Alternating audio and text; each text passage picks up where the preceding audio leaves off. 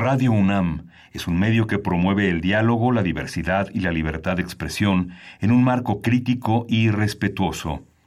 Los comentarios expresados a lo largo de su programación reflejan la opinión de quien los emite, mas no de la radiodifusora. Radio UNAM presenta Primer Movimiento. El mundo desde la universidad.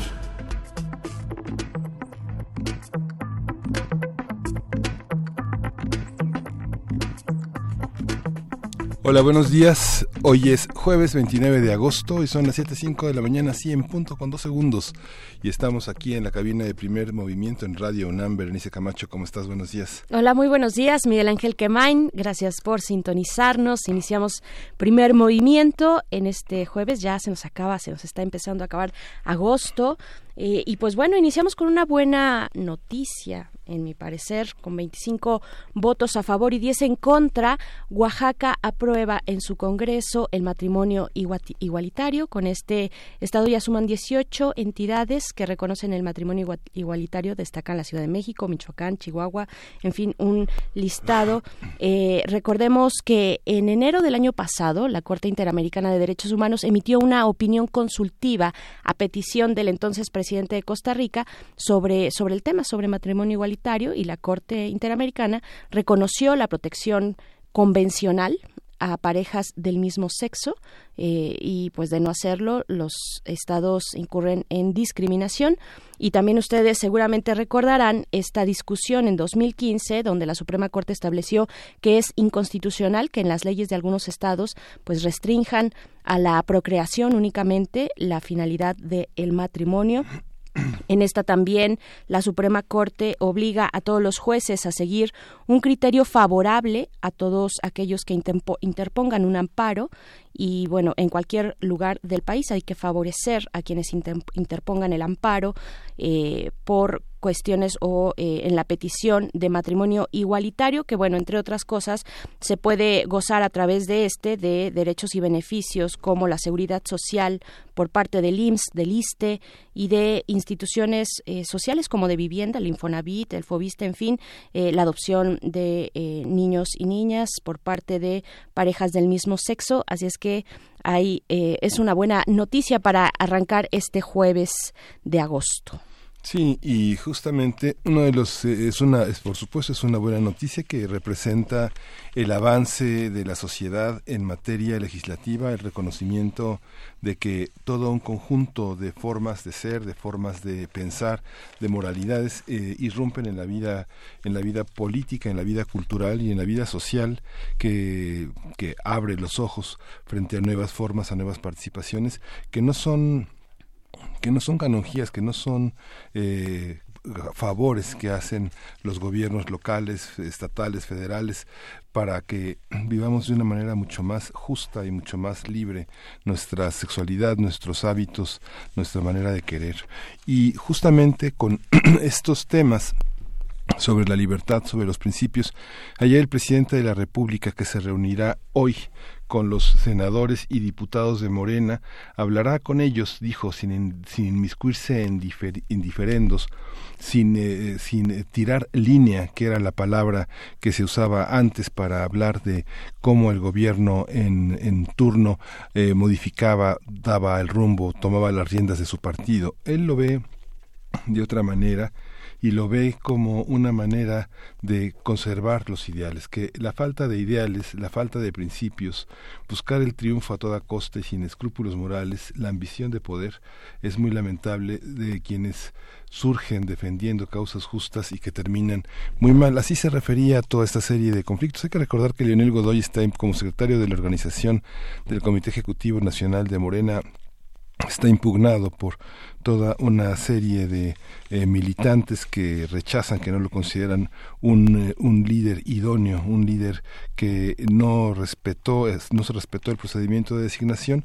Y está este aspecto sobre la pertinencia de los valores, de los ideales, pues toca también a la prensa y a los partidos. Esta parte que hoy se dirime, ayer veíamos eh, este nuevo frente Futuro 21 para las elecciones próximas, finalmente los partidos terminan eh, en una serie de componendas, de cuotas de, de, poder, cuotas en las que la militancia se condiciona los ideales se ponen por detrás de los negocios, como pasa con la prensa también. Hay un periodismo que en, en favor del negocio, en favor de respaldar a muchos grupos, hace un periodismo que parece que busca la verdad, pero en realidad se sirve de intereses. Hay una parte que no es, no es una parte ideal, no es una parte que busque la verdad para que crezcamos, para que crezca la sociedad, sino sino eh, volver a prácticas que tienen que ver con esta esta comunicación condicionada, pagada, este con este chantajista que condiciona a muchos periódicos pues que no tienen una base social como muchos partidos que por supuesto están muy alejados de las de los temas sociales y de las conquistas de, la, de la sociedad civil. Así es, va a estar interesante desde el día de hoy hasta el sábado, pues en estas reuniones que tendrá el partido político de Morena con el presidente, entre otras eh, personalidades del gabinete. Eh, estará por ahí también la Secretaría de Gobernación. Empezarán a las nueve y media de la mañana del día de hoy en el Hotel Hilton esta reunión. Y pues bueno, está en el contexto el camino a la elección de su dirigencia. También eh, pues ya el plazo que se cumplió de Martí Batres frente a la presidencia de la mesa directiva del Senado. En fin, muchos, muchos temas que nos traerán en estos días, en los próximos días, este partido, tanto eh, en su vida organizacional partidista como en gobierno también, Miguel Ángel. pues bueno, le damos la bienvenida a quienes nos sintonizan a través de la Radio Universidad de Chihuahua. Muy buenos días, vamos a estar con ustedes muy tempranito, de 6 a 7 hora de Chihuahua, 7 a 8 hora de la Ciudad de México a través del 105.3, el 106.9 y el 105.7. Bienvenidos Chihuahua. Escríbanos en redes sociales. Sí, y tenemos un programa muy interesante con el que vamos a empezar este jueves de gastronomía. Vamos a hablar de la reducción, de la alimentación reducida en carne. Vamos a tener una conversación con la doctora Alaide Jiménez. Ella es profesora investigadora del Centro de Investigación y Capacitación en Gastronomía de la Universidad del Claustro de Sor Juana, que está especializada en ciencias de los alimentos. Y después, como todos los jueves, Historia de México con el doctor Alfredo Ávila, investigador del Instituto de Investigaciones Históricas. Nos va a comentar sobre la profesión de la historia en nuestro país. En la nota nacional tendremos el tema de los gasoductos que ha ocupado la primera plana de toda esta semana. Los gasoductos, qué son, a quién le convienen y cómo han sido, eh, cómo se ha negociado todo este tema. Vamos a contar con el comentario de Juan Arellanes. Él es profesor de geopolítica de la Facultad de Estudios Globales de la Universidad Anáhuac de México. Y en nuestra nota internacional vamos a conversar con el doctor Enrique Dussel, eh, profesor, investigador de la Facultad de Economía de la UNAM, coordinador del Centro de Estudios China-México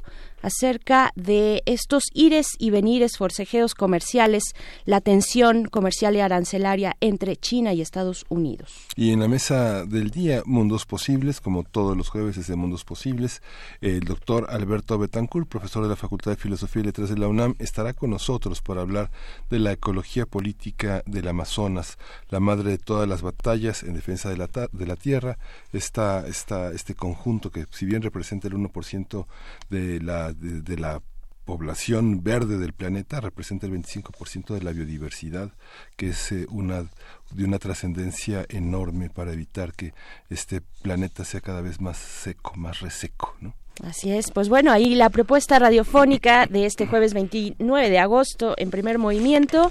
Vamos a iniciar con música, pero antes les invitamos a que escriban en nuestras redes sociales, a que hagamos comunidad a partir de ese medio, arroba P en Twitter, Primer Movimiento UNAM en Facebook. Muy buenos días a todos.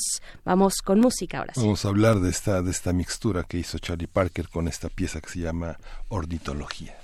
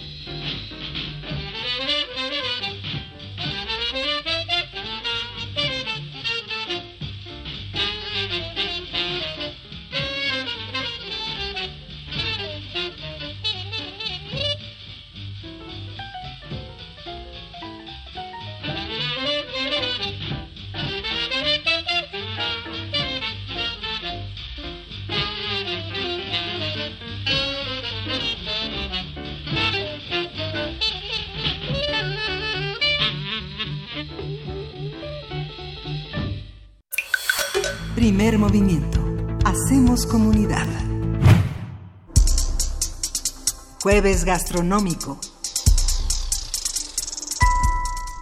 En los últimos años ha aumentado el interés por una alimentación reducida en carne, con mayor presencia de alimentos verdes y producidos de un modo sostenible. Una de las razones principales es el impacto en la salud, ya que mayor consumo de carne, mayores por probabilidades hay de sufrir enfermedades cardiovasculares y desarrollar algún tipo de cáncer. En el contexto ambiental se estima que diariamente mueren 2.000 animales dedicados al consumo humano, por otra parte, la expansión que ha tenido la industria ganadera para satisfacer la demanda mundial de productos ganaderos ha provocado un aumento en la erosión de pastizales, bosques, así como escasez y contaminación del agua. Esto se debe a que para producir solo un kilo de carne se utilizan entre 15 y 20 kilos de cereales y hasta 15 mil litros de agua. Ahora bien, actualmente existe en el mercado un gran número de opciones alimenticias que aprovechan los beneficios de las frutas y los vegetales. Por ejemplo, Berlín presume ser la capital vegana de Europa con sus 346 restaurantes para vegetarianos y veganos y también los espacios destinados a sus huertos. Por lo tanto, es importante conocer cuáles son aquellos alimentos que representan una opción saludable para sustituir nuestro consumo de carne. En nuestra cocina mexicana tenemos platillos tradicionales preparados con quelites, verduras, tubérculos, leguminosas granos, hierbas y frutas. Vamos a conversar sobre las opciones vegetarianas y veganas que imitan a la carne, cuáles son, cómo se cocinan y cuáles son sus posibilidades gastronómicas. Nos acompaña la doctora Alaide Jiménez, profesora investigadora del Centro de Investigación y Capacitación en Gastronomía de la Universidad del Claustro de Sor Juana, especializada en ciencias de los alimentos. Buenos días, eh, Alaide, ¿cómo está? Hola, ¿qué tal? Buenos días. Bueno, mucho gusto en saludarlos, Berenice, Miguel Ángel, muchas gracias por la invitación. Gracias. Menos carne para todos los días. Este, menos carne, pero hay que imitarla, ¿no? Para no perderla. ¿En qué consiste? sí. sí. claro. De hecho, eh, aquí, pues bueno, vamos a empezar resaltando la importancia de la carne como uno de los ingredientes, digamos, más representativos dentro de la culinaria mexicana. Y entonces es muy importante darnos cuenta que actualmente las condiciones en las que nos encontramos, pues nos hacen, nos obligan a reflexionar acerca de tres vertientes, principalmente de la salud, de la sostenibilidad, como ya mencionaban ustedes, y bueno, del bienestar animal también. No hay que olvidar que, que bueno, estas tendencias de alimentación, por ejemplo, vegana, vegetariana, pues ya no son necesariamente una moda o una, eh, justamente una copia, ¿no? Sino que realmente constituyen una alternativa de vida, una, una forma en la que las personas pueden pues llevar buenas condiciones de salud y que han demostrado que es factible eh, adaptar ciertos platillos de la culinaria tradicional a la no utilización de carne. Claro. Doctora Alaide Jiménez eh, dice, bueno, pues ya no es una moda, es también una toma de conciencia, pero a ver, ¿sigue siendo un lujo? O fue en algún momento un lujo eh, por la tal vez el desconocimiento que tenemos de cómo proveer a nuestro cuerpo, a nuestro organismo de, proteínas y de todo lo que nos, eh, de todo lo que significa la dieta de carne eh, para, para los humanos. ¿Es, ¿Es posible hacer una dieta vegana o vegetariana que sea equilibrada y saludable? ¿Cómo lo hacemos? Sí, claro, justamente. De hecho, actualmente podemos constatar que la alimentación vegana o vegetariana sí puede proveer de los nutrimentos indispensables para mantener una buena condición en la salud. Antes se pensaba que únicamente se debería buscar a estos alimentos sustitutos de la carne, pues solamente por el aporte nutrimental en cuanto a proteína. Pero hoy por hoy pues nos damos cuenta que es importante también la combinación que se haga con otro tipo de micronutrimentos. No hay que olvidar que, bueno, tenemos cierta normatividad oficial que nos define, pues, justo la, los conceptos, ¿no? Fundamentales ligados a esto. El primerito, pues, pudiera ser que la carne se define como estructura muscular estriada esquelética y que obviamente deriva de, de animales. Entonces, esto sería muy importante destacarlo, dado que si bien no son como tal definidos como carnes, es importante decirlo, la norma oficial que tenemos pues nos da justo esta, esta estructura técnica y nos dice pues si, si se cumple con este criterio de carne entonces puede ser denominado carne. En el coloquial sí manejamos que son productos de carne sin carne, pero en términos técnicos no pueden ser definidos como carne y sí tienen un aporte nutrimental considerable y comparativo contra la carne procedente de animales.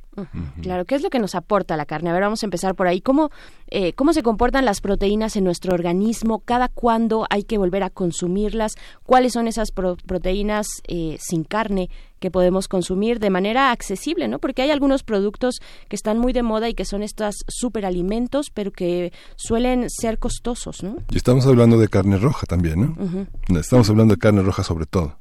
Sí, sobre todo, principalmente de carne roja. Aquí lo que ocurre es que la producción de carne roja tiene una repercusión en el ambiente bastante considerable, porque justo como ustedes mencionaban, la necesidad de recursos naturales para esta producción, pues es eh, bastante importante. Entonces, lo que se pretende es que estas denominadas carnes vegetales, como normalmente se les conoce, pues sí tienen la posibilidad de mejorar la salud de las personas.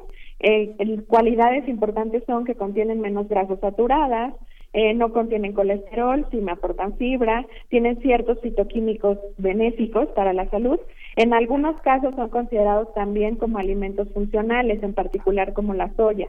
La soya sí tiene una consideración de alimento funcional, dado que este término lo adquiere porque se ha comparado, comprobado que tiene un beneficio a la salud después del consumo.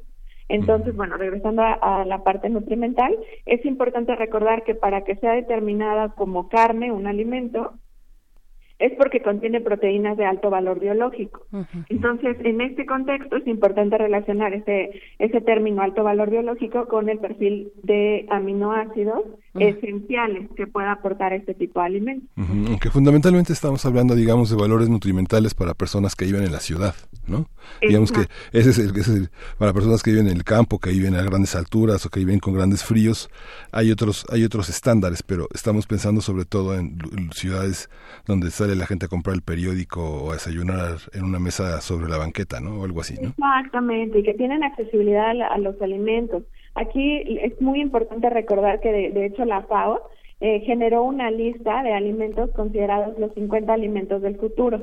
Entonces, ¿por qué hace este hincapié en esos alimentos? Porque, bueno, nos dice que la demanda de, de los alimentos de mayor consumo de carne y productos lácteos, pues entonces han repercutido de manera importante en el ambiente. Entonces, justo se basan en este tipo de, de criterios, ¿no? La salud, la sostenibilidad, el bienestar animal, pero comprueban que sí efectivamente tienen más relación con el consumo citadino, digamos, la accesibilidad directa a los alimentos de alto contenido de proteínas. En particular, se espera que estos alimentos de, de digamos, sustitutos de la carne puedan contener principalmente lisina. Entonces, ¿dónde encontramos la lisina en consumo ordinario? En las legumbres por ejemplo, en, los, en las lentejas, en los garbanzos.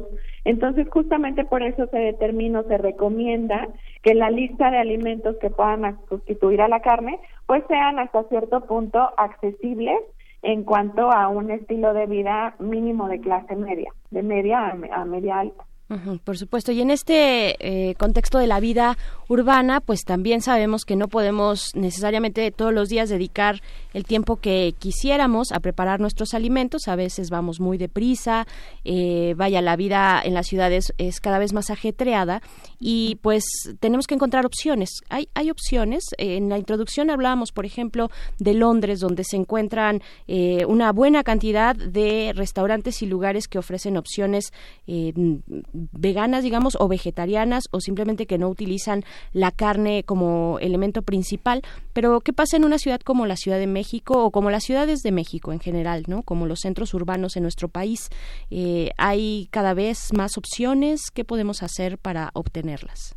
Claro, sí, de hecho el bagaje de opciones cada vez es más amplio, justamente partiendo de que el número de personas interesadas en cambiar su base de alimentación cada vez es mayor. Entonces es muy importante recordar que la forma en la que los restaurantes o ciertos centros de elaboración están considerando a este número de personas que ya tienen este tipo de tendencia de alimentación cada vez es más importante. Es, eh, hacen hincapié a que las preparaciones con este tipo de alimentos son hasta cierto punto más rápidas que la propia preparación de carne, porque obviamente el tiempo en el que se lleva una cocción a la parrilla pues es eh, importante, digamos, es mucho menos. Entonces, también es, es cabe mencionar que hay ciertas campañas que empezaron a, pues digamos a cambiar la forma de pensamiento. En Estados Unidos surgió una campaña que se llamaba justo como eh, Meatless Monday. ¿A qué se refiere? Que se tuviera, que se evitara el consumo de carne únicamente en un día, que es los lunes. Entonces, esta campaña surge en Estados Unidos en 2003 y digamos que se considera la base para que ahora muchos restaurantes ah, en, en, este país y ahora en, algunos países de Europa no se considera el consumo de carne ya no solo en un día, sino en más de un día o simplemente que sean de, de la categoría veganos o vegetarianos. Entonces, en el país también se tiene esta posibilidad.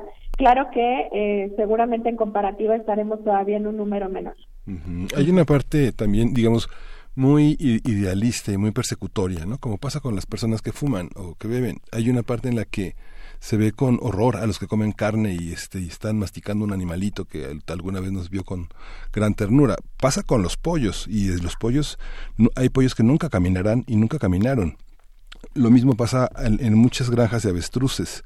Y lo mismo pasa con los cultivos también este de un gran estrés para algunos tipos de peces que son este de, alto consumo, no sé, tilapias, este mojarras, este eh, muchos muchos muchos animales padecen estos criterios pero no tienen esta esta cuestión persecutoria tan fuerte como puede ser la carne no alguien que se come un churrasco pues puede ser también alguien este un hombre muy rudo de la Patagonia o de las este ¿no? ¿Qué, pasa con esa con esos prejuicios también? Sí, claro, porque estamos ligados indispensablemente de, de una manera en la que no podemos evitar al contexto sociocultural del consumo.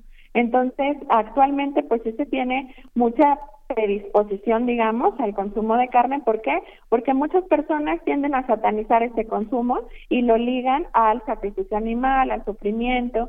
Entonces, este tipo de personas que, bueno, tienen esta, esta ideología, pues generalmente satanizan el consumo, pero como bien comentas, muchos de los animales que son eh, dirigidos justo a este consumo animal, pues no tienen la posibilidad de, de, otra forma de vida.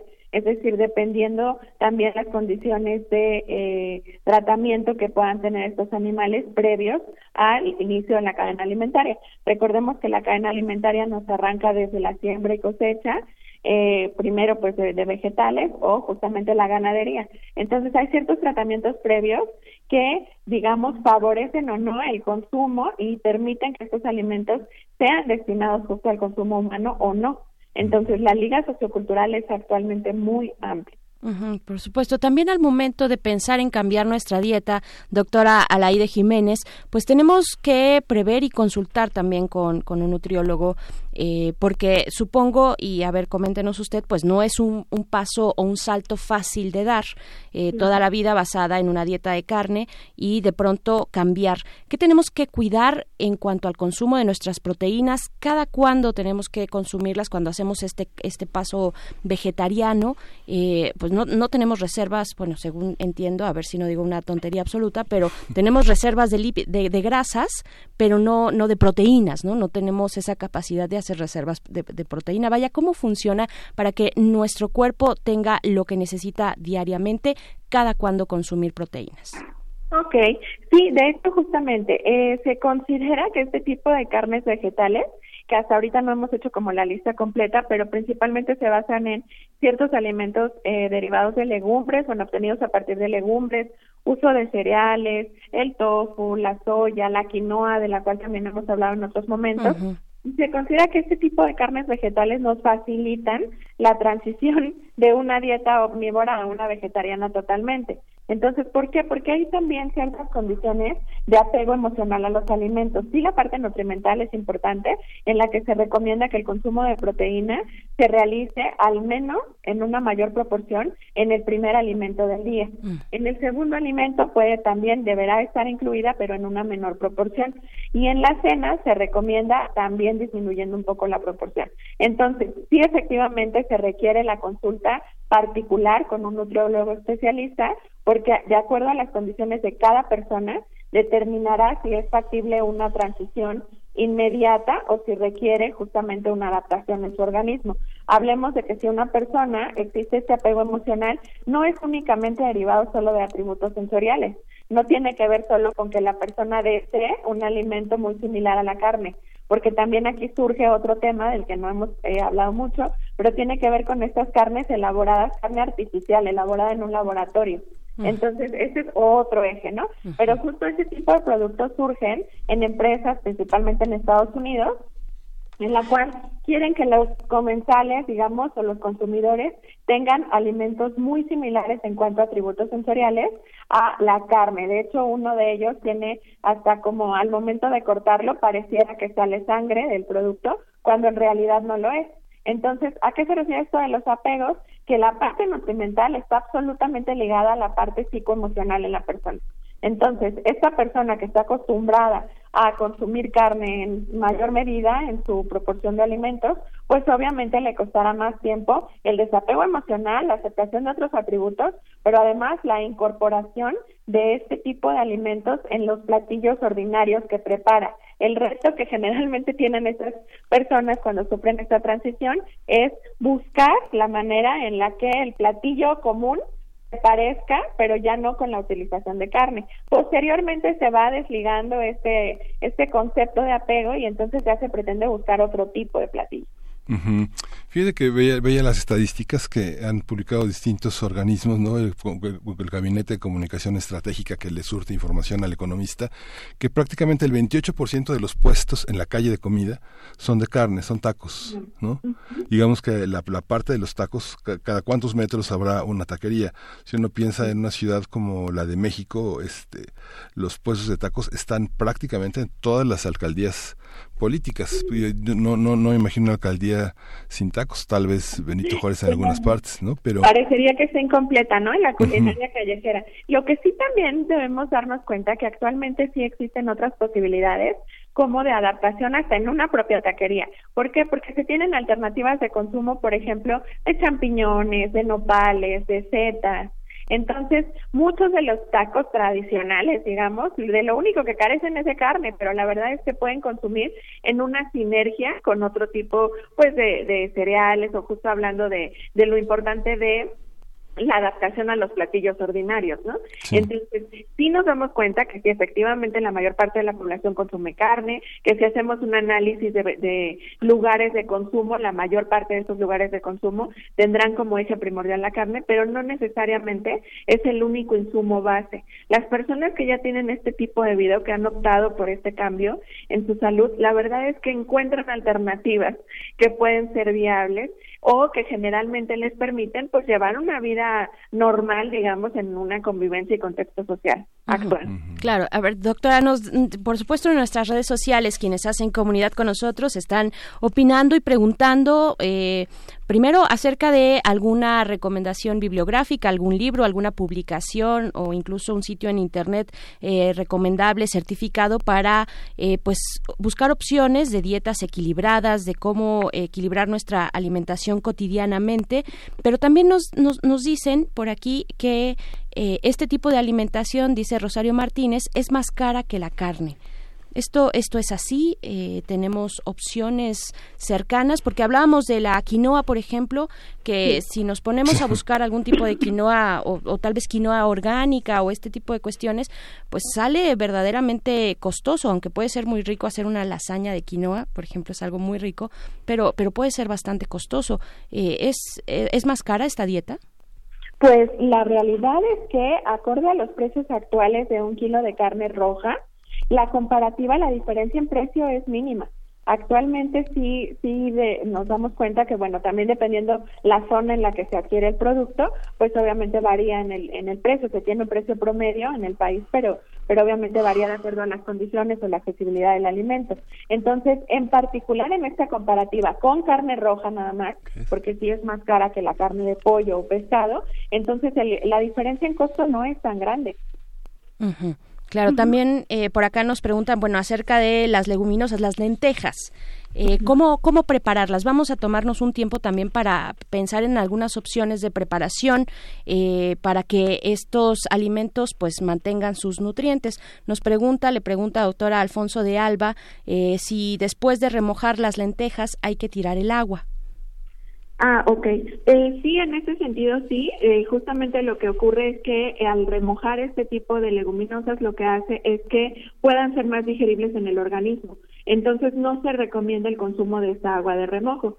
Eh, algunas formas, así como ordinarias de preparación, pueden ser mezcladas, por ejemplo, con amaranto, con avena, que esto permita un cierto efecto aglutinante y se puedan mm. preparar tal vez croquetas o hamburguesas es una forma eh, posible, digamos, de la preparación. Ahora, también eh, consideramos que algunas de las mezclas eh, recomendadas son también con la soya. Entonces, recordemos que la soya pues se considera el, perfecto sustituto de carne, principalmente porque los atributos sensoriales que otorga color, textura y sabor, pues son mucho más similares a, la carne ordinaria. Entonces, eh, eso la verdad es que se puede adaptar casi a cualquier preparación. Imaginemos un picadillo, pero no con carne de res, eh, probablemente unas tortas de carne, que justamente sí necesitan un, la incorporación de otro insumo que tenga este efecto aglutinante para que pueda ser más fácil la preparación. Y si no, pues digo, también se recomienda la mezcla con tofu, eh, que este, eh, tiene características ya en el producto elaborado asado, muy similares al pollo, o también las setas, que esas justamente se parecen un poco más a la carne de pollo.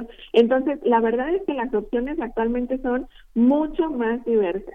Y sí se tienen alternativas en las cuales nos presentan bagajes de preparación muchísimo más amplios de los que nos hubiéramos imaginado. Sí hay muchos alimentos que a veces eh, no se tiene accesibilidad tan fácil aquí porque son productos, por ejemplo, originarios de Indonesia o de otras zonas en las que realmente no es tan factible el consumo o la preparación en el país. Pero, eh, pues como pasa siempre, también cuando se tiene un mercado de interés, un nicho interesado en el consumo de los productos, cada vez la variedad de compra va a ser mayor. Sí, aunque la, parte de los cerdos y la parte de los ovinos, ¿qué tanto juega? Eh, mucha gente no perdona el domingo los tacos de barbacoa, las flautas, este, y los tacos de carnitas. O sea, digamos, esa parte, los cerdos no sufren, las, los ovinos no sufren, digamos, esa, esa parte está considerada dentro también de este consumo de carne o no, o ellos sí pueden pasar. Sí, no, claro, de hecho sí, o sea, una persona que tenga una, eh, que opte por este tipo de alimentación tampoco consume este tipo de carne. Ahora, lo que sí es importante ligar es que la carne roja tiene mayor impacto ambiental, entonces por eso se liga, digamos, el que se evite principalmente el consumo de carne roja por todos los recursos naturales invertidos en la ganadería de este tipo de, animales. Pero eh, no quiere decir que no tiene sufrimiento un cerdo eh, un ovino, claro que lo tienen. O sea, de hecho, el tipo de, de condición, digamos, de matanza es muy similar y pasan por etapas muy similares también, eh, como el rigor mortis, que se relaciona justo con la calidad de la carne. Aquí entrarían algunos otros temas controversiales, como analizar las condiciones en las que se realizan la matanza de estos animales, si se tiene una regulación, así como hablábamos de la norma oficial que nos define carne como un derivado directo de, de un animal, pues también obviamente hay cierta regulación sanitaria que, que vigila justo las condiciones de matanza de todos los animales no necesariamente de la carne roja nada más, digamos. ¿Qué tan estricta es esa regulación, doctora Alaide, en nuestro país? Bueno, la, el, sector ganadero y de producción de, de, de, la carne en general, en todos sus eh, eh, orígenes, eh, roja, de cerdo, de pollo,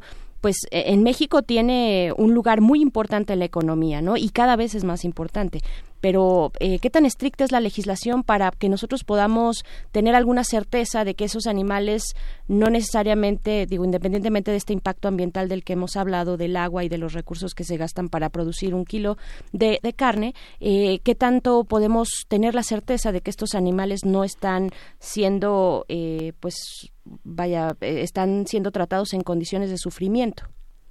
Sí, de hecho sí existen regulaciones que tienen que ver justo con el procesamiento, con el lugar, digamos, en el que se realiza esto y las condiciones higiénico-sanitarias principalmente. Hay ciertas regulaciones particulares que tienen que ver más con certificaciones de calidad, por ejemplo, el, el sello TIF, que tiene que ver con la calidad en la carne, que verifica también las condiciones de matanza del animal. Entonces, sí existen ciertas certificaciones de calidad, sí existe regulación, digamos que eh, no en todos los casos, lamentablemente, sí puede existir, como en muchos otros productos, la elaboración de carne no aprobada, digamos, pero que no se encontrará en lugares de consumo eh, llamámosle supermercados o hasta grandes mercados de abastecimiento para que puedan acceder a la venta en este tipo de lugares sí se realiza un análisis de eh, proveedores que justo se liga con el concepto de cadena alimentaria porque la responsabilidad la adquieren todos los protagonistas que están en la elaboración del producto. Entonces, un, un centro de abastecimiento grande o un supermercado sí se asegura que las condiciones en los proveedores cumplan con los criterios establecidos claro.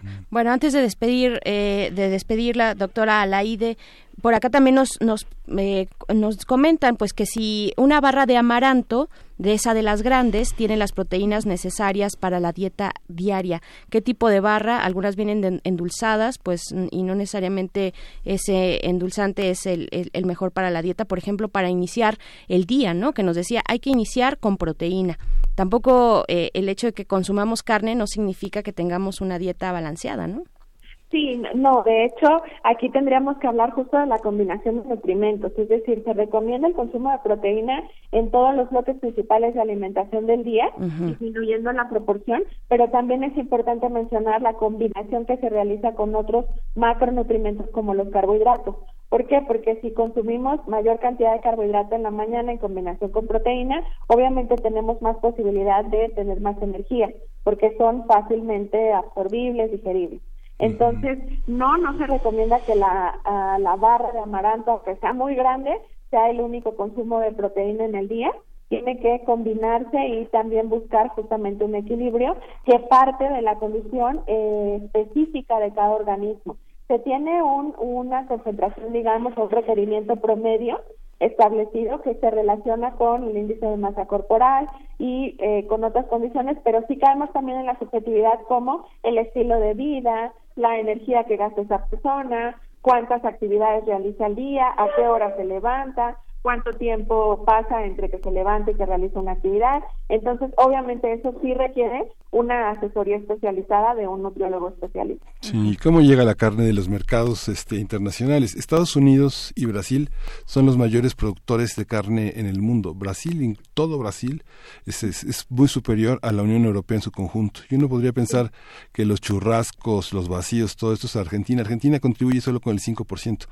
vale la pena como revisar cómo, cómo entra el gran mercado de carne en los centros de empaque, en los grandes supermercados y cómo está exhibida de una manera prioritaria sobre otras sobre otras opciones más locales y más este y más y más, baratas no más accesibles a la bolsa y a las costumbres de una de una localidad no claro y hay que ver también en España doctora la, eh, hace en esta semana la semana pasada no esta eh, este problema que tienen con un productor importante de carne que eh, pues que es carne que está provocando daños a, a la salud no Sí, justo otro de los, de, las, de los temas, digamos, que ligan el consumo o la predisposición a este tipo de alimentos, como el cambio de mentalidad, digamos, elegir esta, esta tendencia de alimentación ya no como moda, sino como estilo de vida, eh, se basan justamente en esto, en evitar el riesgo. Recordemos que hay ciertos peligros asociados al consumo de carne roja.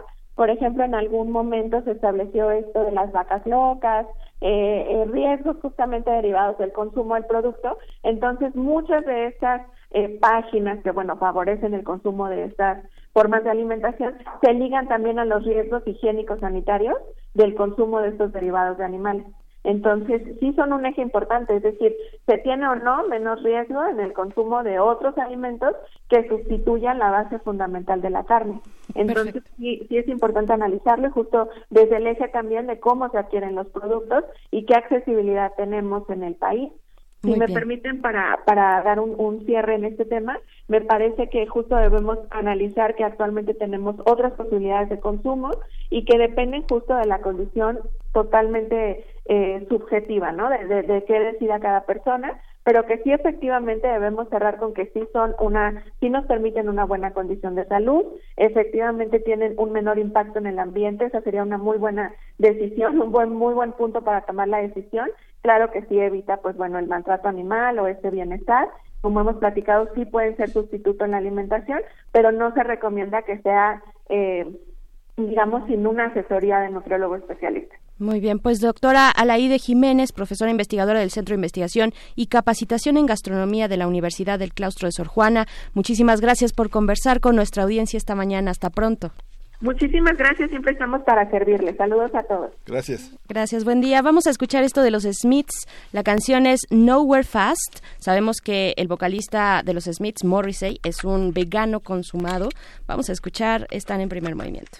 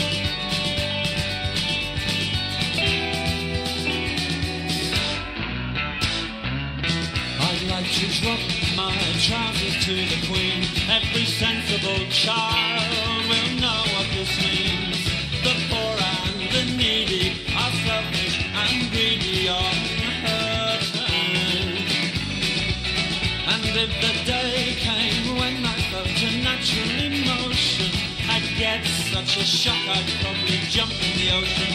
And when a train goes by, it's such a sad sound.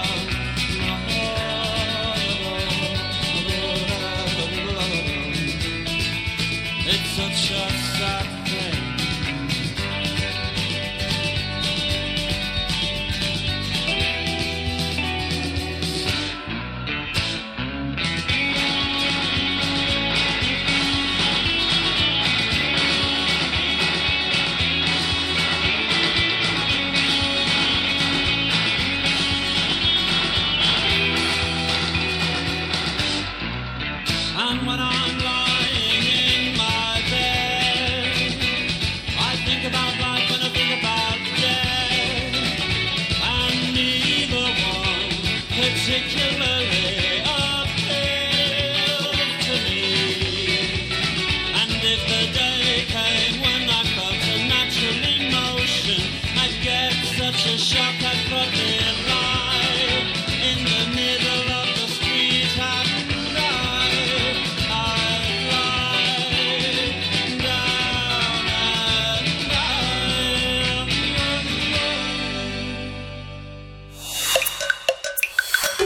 Primer movimiento.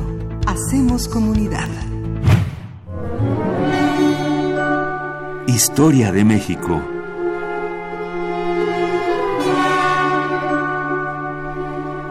Y le damos la bienvenida al doctor Alfredo Ávila, investigador del Instituto de Investigaciones Históricas de esta universidad. Bienvenido, ¿cómo estás, doctor? Hola, buenos días. Buenos días para hablar hoy de la profesión del historiador en México. Pues mira, en estos días, eh, de hecho empezó ayer y, y seguirá hasta el fin de semana, se está llevando a cabo la, eh, el encuentro de la Red Nacional de Licenciaturas en Historia. Es- este encuentro se está realizando este año en la Universidad Veracruzana en Jalapa y es una reunión que se realiza periódicamente para discutir acerca de distintos problemas a los que se enfrenta la, la profesión y a los que se enfrentan los, los profesionales, los profesores que están dando clases que están formando historiadores en, en México. Y han salido varios temas, de hecho este año se le ha puesto mucha atención al tema de los TICs, al tema de las tecnologías de, de informática, y eh, pero también, también un poco al- a los problemas del mercado laboral que, que tenemos en México. Eh, buena parte de los estudiantes eh, que egresan de las carreras de historia, estamos hablando de un poquito más del 50%, terminan en docencia y en docencia de educación eh, media superior fundamentalmente, aunque algunos en educación media, algunos en educación superior, pero fundamentalmente es educación media superior y eh, los retos que esto plantea, porque buena parte de las licenciaturas en historia en el país se fundaron como licenciaturas de investigación. Es decir, eh, eh, la licenciatura lo que pretendía era formar investigadores. De hecho, los planes de estudio de la Universidad Nacional Autónoma de México siguen con esa, con esa tendencia y ciertamente la, la mitad de nuestros estudiantes terminan en docencia y habitualmente se les, se, eh, ellos cursan solamente dos semestres, una asignatura en dos semestres de didáctica de la historia, de, de herramientas para la docencia. Entonces, algunas universidades en, en los estados se están dando cuenta de, de, este problema y están modificando sus planes de estudio para darle mayor peso a la docencia, para darle mayor peso a la protección del patrimonio y a la divulgación de la historia. Eh, según los datos que hemos podido obtener en el Comité Mexicano de Ciencias Históricas, eh, menos del 10% de los eh, chicos que se inscriben, no, perdón, de los egresados de licenciatura en historia, terminarán haciendo una carrera de investigación en historia. Menos del 10%. Menos del 10%. Fíjate, que hay una, una, en los últimos 30 años es una cuestión muy fenomenológica, pero mucha gente muy solvente académicamente en economía, en sociología, en humanidades, dice, voy a estudiar historia. Y la verdad, no he conocido un amigo, un compañero que se haya quedado en historia. Es, muy difícil, es muy complejo, requiere una enorme carga de lecturas. ¿Qué, qué pasa con esta, con la historia como segunda carrera de licenciatura? Pues mira, que, que sucede lo que pasa con, cuando los chicos recién se inscriben a la carrera de historia, que nadie tiene la menor idea de qué significa historia. Y esto tiene, conlleva algunos problemas, de hecho, quiero referirme, quiero referirme también a eso.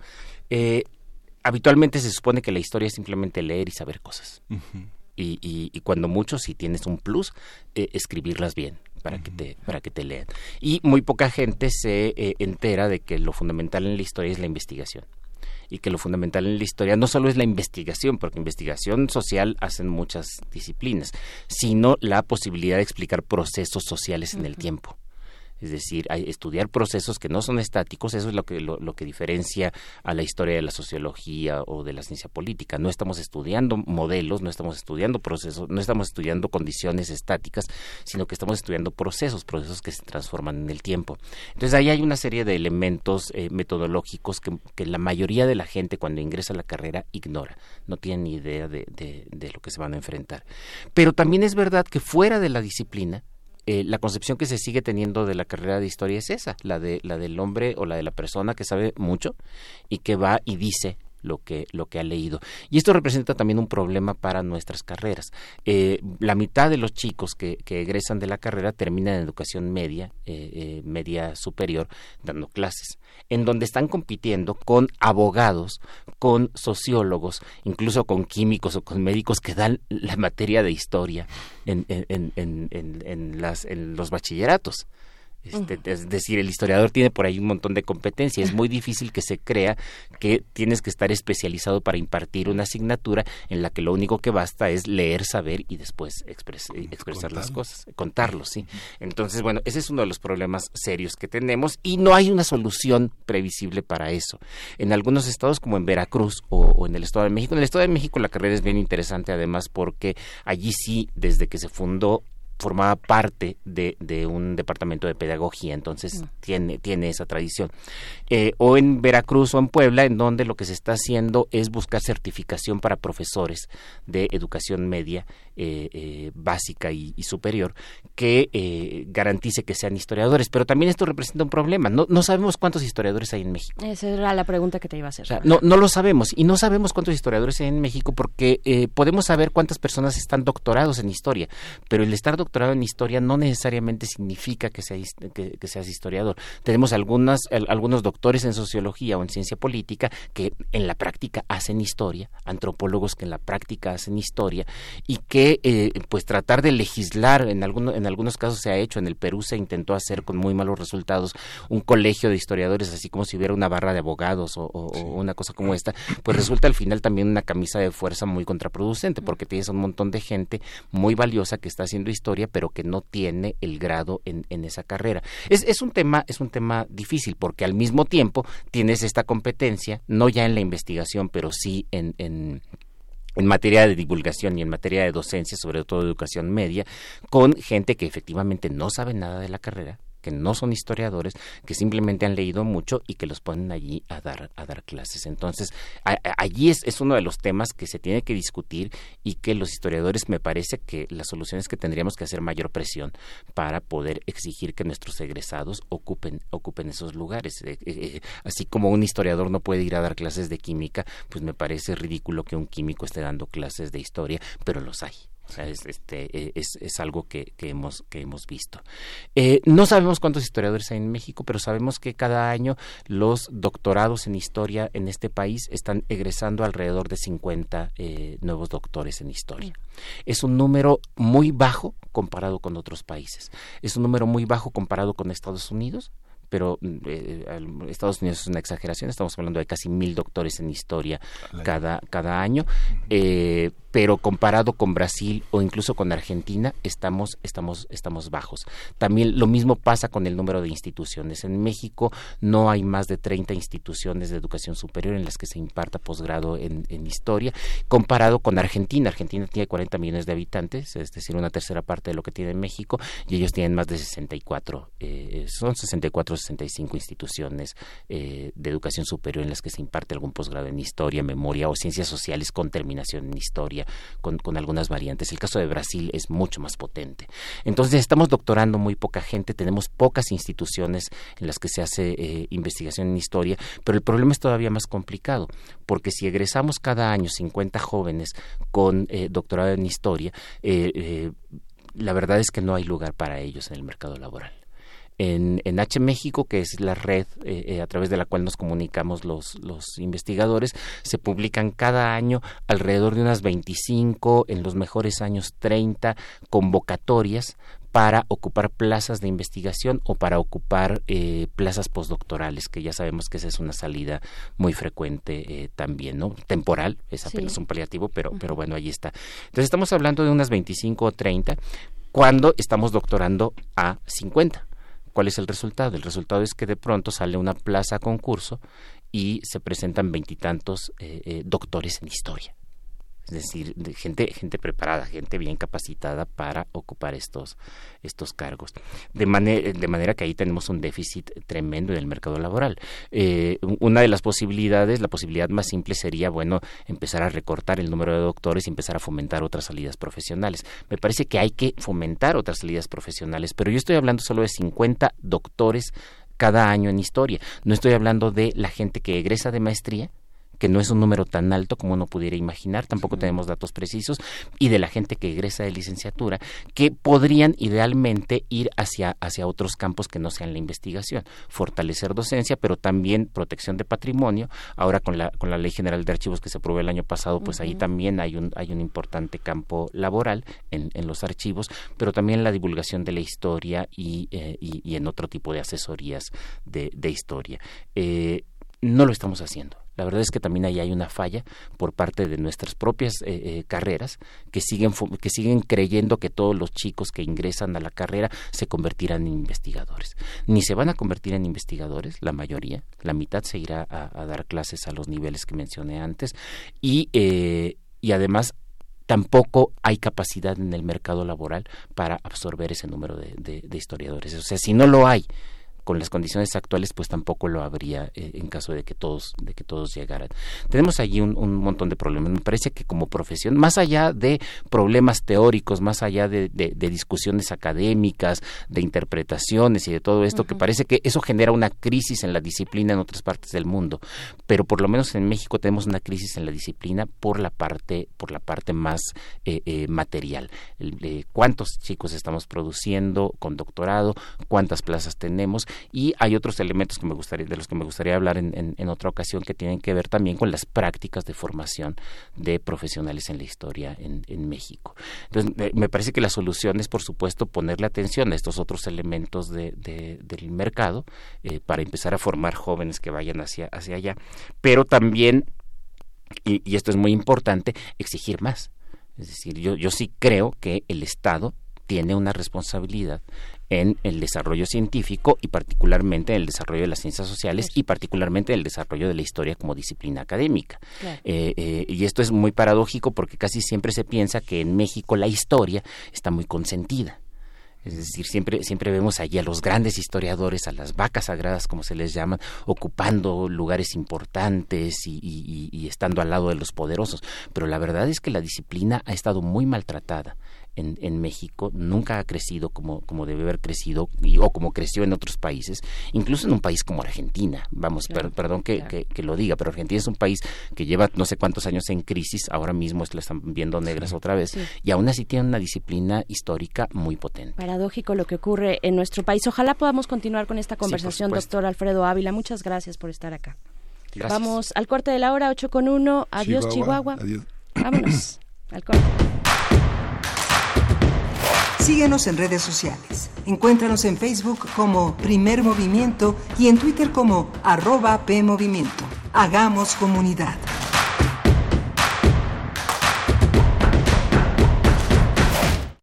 Una expresión artística inventada para darle voz a los menos escuchados siempre encontrará gente a quien representar en el marco del Día Internacional de la Mujer Indígena, la UNAM te invita a disfrutar del Festival de Hip Hop en Lenguas Indígenas, DJ Mente Negra, El Mágico, Sahash, Janeidi Molina, Mije Represent, María Reina, conducido por Vania Nuche. Jueves 5 de septiembre, a partir de las 13.30 horas, en las islas de Ciudad Universitaria. Entrada libre. Hablemos fuerte y hablemos claro y nadie nos podrá ignorar. Radio UNAM, Experiencia Sonora.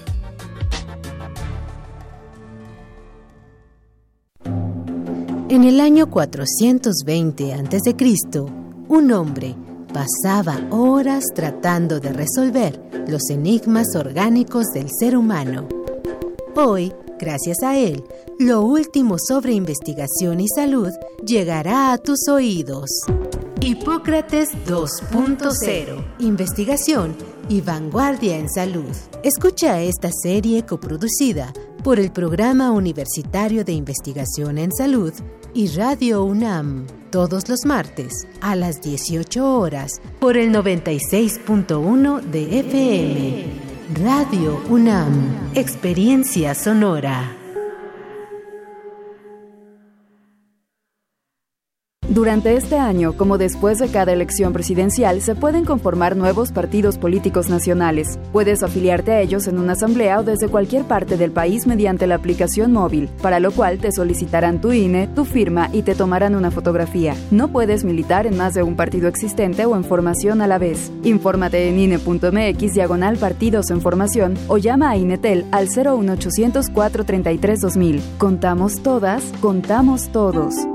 INE un acto de amor. Protección para mi familia. Tranquilidad y armonía. Qué bueno que ya hice mi testamento. Septiembre, mes del testamento. ¿Y tú, ya hiciste el tuyo? En la historia, el informe de gobierno de Venustiano Carranza. En la gastronomía, los moles de México. Y en la música, Emir Pavón.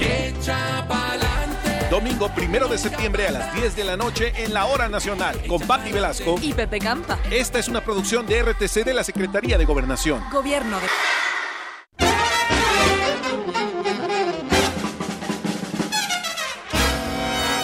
Música de fuego y fragua, de cacerías, funerales, bailes y salas de concierto. Hoy escuchamos sus historias. Viento de bronce. Un programa de Juan Arturo Brennan. Acompáñanos en un recorrido por todos los géneros y todos los estilos de la música de trompeta de lunes a viernes a las 6.40 de la mañana o escucha la repetición a las 3 de la tarde. 96.1 de FM. Radio UNAM. Experiencia Sonora.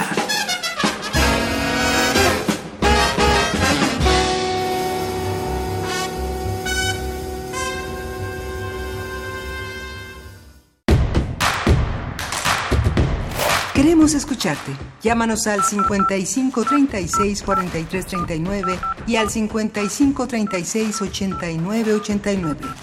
Primer movimiento. Hacemos comunidad.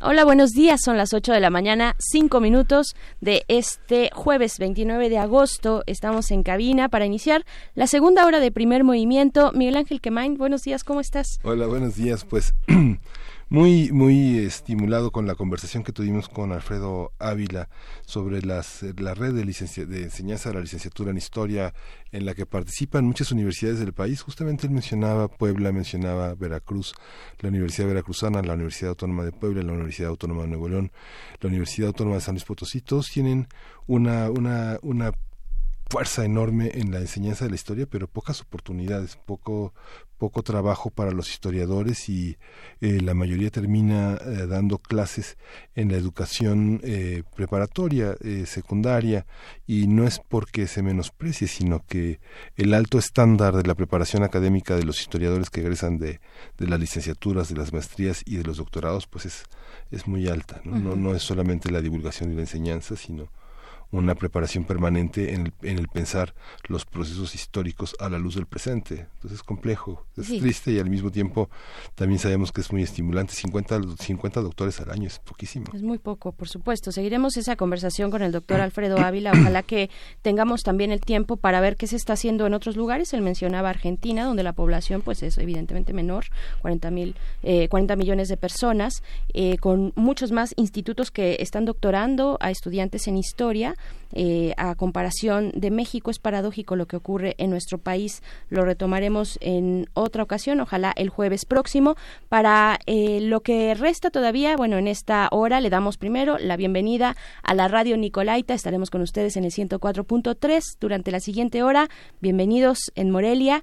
Díganos, pues, cómo les va, que, eh, cómo, cómo hacen el cambio, si es que lo están haciendo del consumo de carne a otras opciones pues menos eh, que, que, que, puedan considerar más la opción de cuidar nuestro medio ambiente. De eso estuvimos hablando en la hora pasada. Y pues aquí en redes sociales ya nos dicen por supuesto dice David García la alimentación es un negocio. ¿por qué tendría que tener un costo menor?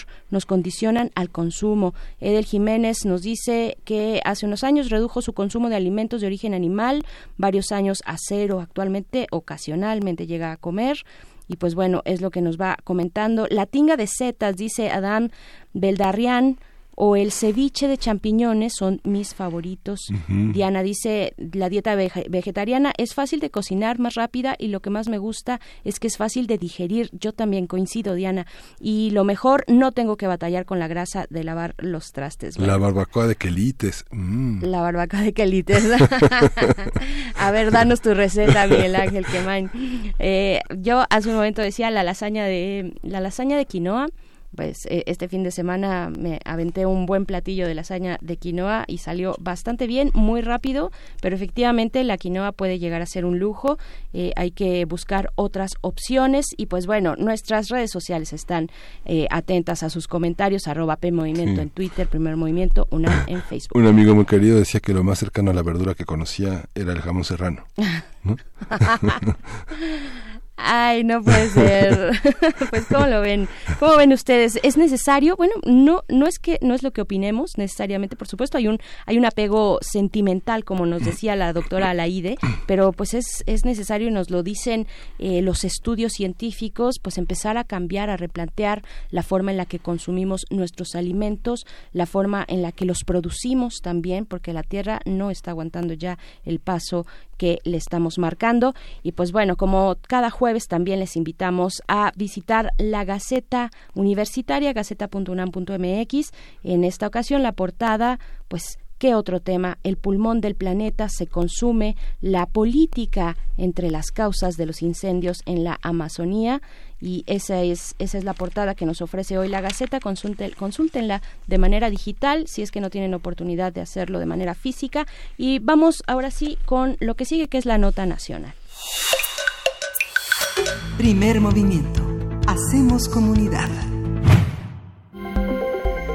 Nota nacional.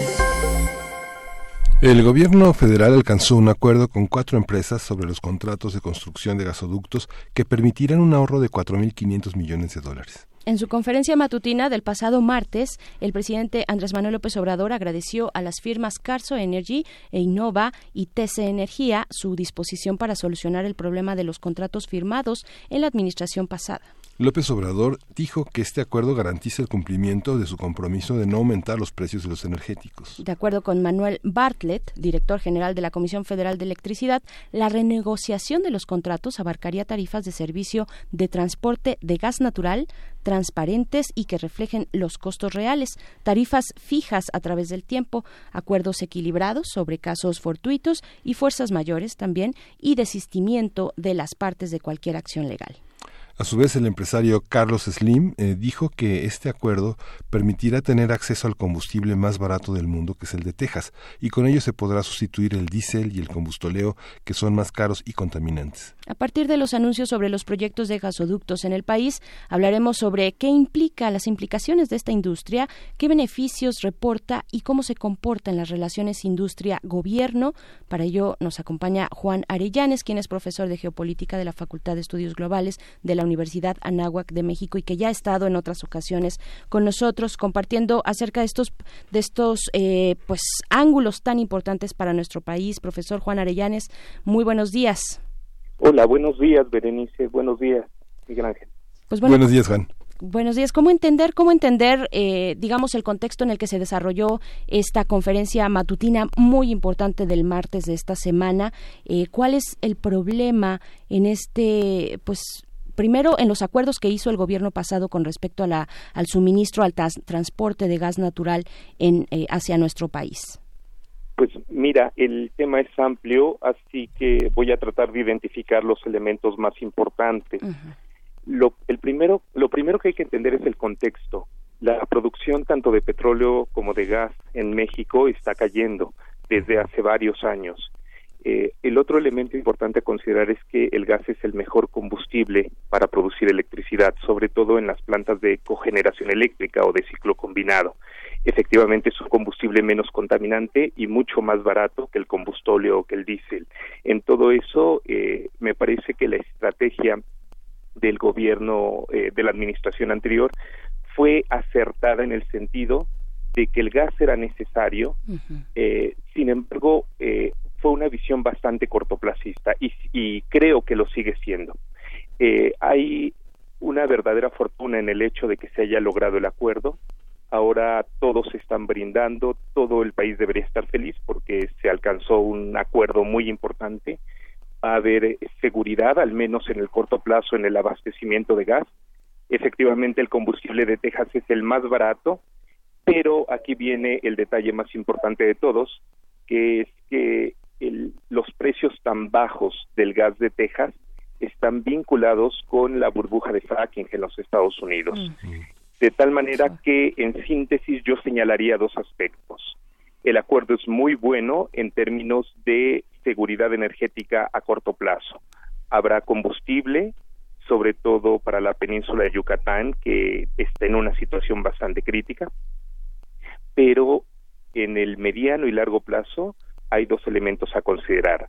Aumentamos nuestra dependencia energética hacia los Estados Unidos y no tenemos certeza a largo plazo de qué va a pasar si se revienta la burbuja del fracking y se elevan los precios o cae la producción de gas en Texas. ¿Qué tan representativo es Yucatán? ¿Cuál es el caso de Yucatán? Eh, por supuesto, el gas natural, y ahora nos hemos enterado, o los que no teníamos o no tenían idea, eh, de que pues a partir de ahí se produce la electricidad. ¿Cuál era el riesgo en el que estaba la península de Yucatán? En lo que va del año hubo apagones en la península. La cuestión es que el gas es necesario para la generación eléctrica que abastece a la península de Yucatán. Anteriormente, Pemex producía el gas necesario para que Comisión Federal de Electricidad eh, produjera la energía eléctrica que abastece a la península. No obstante, cada vez más Pemex tiene que utilizar su propia producción de gas en sus procesos productivos, especialmente en la producción de petróleo. En otras palabras, estamos inyectando gas a los yacimientos que ya se están agotando para mantener el flujo de aceite. Esto disminuye eh, la disponibilidad de gas producido en el país y ha puesto en una situación de vulnerabilidad a las regiones más alejadas geográficamente de la fuente del gas importado. En este caso, si el gas importado entra por la frontera norte, la península de Yucatán está en una situación claramente vulnerable. Claro por supuesto. Bien, ahora en este en este panorama eh, aparecen estas empresas, tres de las cuatro, tengo entendido, empresas que tienen la posibilidad de construir gasoductos. Hablemos de eh, pues de estas deudas que se quedaron desde el gobierno anterior, digamos estos acuerdos y cómo los retoma el gobierno de Andrés Manuel López Obrador. Vimos ahí, bueno, Carlos Slim, eh, Carso Energy va a tener un papel muy importante en la construcción de estos gasoductos. ¿Qué podemos decir de esto? Bueno, eh, en el sección anterior se llegó a una serie de acuerdos con estas empresas para la construcción de gasoductos y para el transporte del gas. Eh, la esencia del problema radica en que el acuerdo establecía un aumento progresivo de las tarifas pagadas por Comisión Federal de Electricidad por el transporte de gas, lo que a largo plazo encarecía mucho la, tarifa que pagaría el gobierno mexicano por este abastecimiento. Eh, el hecho de que se haya llegado a un acuerdo me parece que manifiesta una situación muy clara. Había un margen de negociación y el margen de negociación se deriva de que el acuerdo firmado en la administración anterior claramente no había sido lo más ventajoso para México. Mm. Así que me parece que el hecho de que haya habido presión de parte de la actual administración se haya dado una negociación que no tuvo que llegar a resolverse en, instancias internacionales, sino que se arregló eh, de manera concertada en negociaciones directas, pues manifiesta que había ese margen de negociación y que hay un beneficio palpable. Ahora bien, no debemos de perder de vista que eh, el gobierno federal deberá pagar unas tarifas más altas desde el principio con el nuevo acuerdo, pero en el costo global eh, que tendrá la importación de gas, bueno, mejor dicho, las tarifas pagadas por la importación de gas, habrá un ahorro sustancial para el gobierno. Decían que el ahorro, originalmente Andrés Manuel había planteado de cuatro, poco más de cuatro mil millones de dólares, ¿no? Pero que finalmente el, el, el, este, el ahorro había sido de 600 millones de dólares y que finalmente a lo largo de varias modificaciones que habrá a los, en los próximos cuatro años terminará pagándose más de lo que este de lo que se de lo que se había ahorrado. Al menos así eran las lecturas que había hecho el periódico Reforma eh, desde lunes el Heraldo y algunos otros algunos otros medios que tienen secciones económicas fuertes. Tú cómo lo ves Juan eh, sí no hay que perder de vista que la renegociación implicó un aumento del plazo de los acuerdos. Entonces, por eso globalmente eh, le conviene a las empresas, porque recibirán la renta por el transporte durante un mayor plazo de tiempo. Pero efectivamente hay un ahorro. claro. Y una y una y políticamente, digamos, es la expresión de este de un mandato, ¿no? De que finalmente las cosas fluyen sexenio a sexenio y el único poder que manda es el poder del dinero y el poder de las negociaciones que siempre salpicaban a muchos de los funcionarios que aprobaban, que firmaban y que acaecían este dócilmente los mandatos de una especie como de globalidad eh, que comanda México, ¿no? ¿O tú cómo lo ves? Yo creo que el gobierno lo hizo bien. Eh, las formas no gustaron mucho al principio hace dos o tres meses se escribía mucho acerca de que se estaba espantando a la inversión y que no se debería tratar hacia las empresas, que había que respetar los acuerdos. Los acuerdos siempre están sujetos a renegociación, esa es una prerrogativa del gobierno.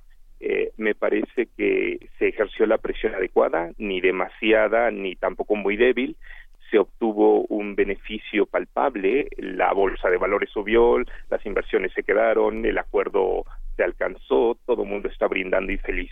A mí me parece que desde el punto de vista político la cuestión estuvo bastante bien. A mí lo que realmente me preocupa son las implicaciones de mediano y de largo plazo, como lo decía hace un rato, porque profundiza nuestra dependencia energética hacia los Estados Unidos y eso no es un asunto menor. Pero bueno, este gobierno está saliendo del paso, digamos, eh, después de después de estos estos meses de tensión, ¿no? Eh, llega a salir del paso con la seguridad energética, eh, pues complementada ya, este, reestructurada con estos acuerdos, ¿no? ¿Qué, qué significa? ¿Cómo cómo cómo imaginar en qué, consisti en qué consiste y en qué consistían estos, estos proyectos de construir los gasoductos, para que tengamos una idea, digamos, más física, más gráfica de cómo corren estos gasoductos, cuáles son los principales, cómo está articulada esta red en nuestro país. Bien, eh, los gasoductos tienen una larga historia. Los gasoductos son esencialmente tuberías para transportar gas seco. Eh, gas seco quiere decir gas en su estado natural, en contraste con el gas natural licuado, que es el gas congelado que se puede transportar por medio de buques cisternas.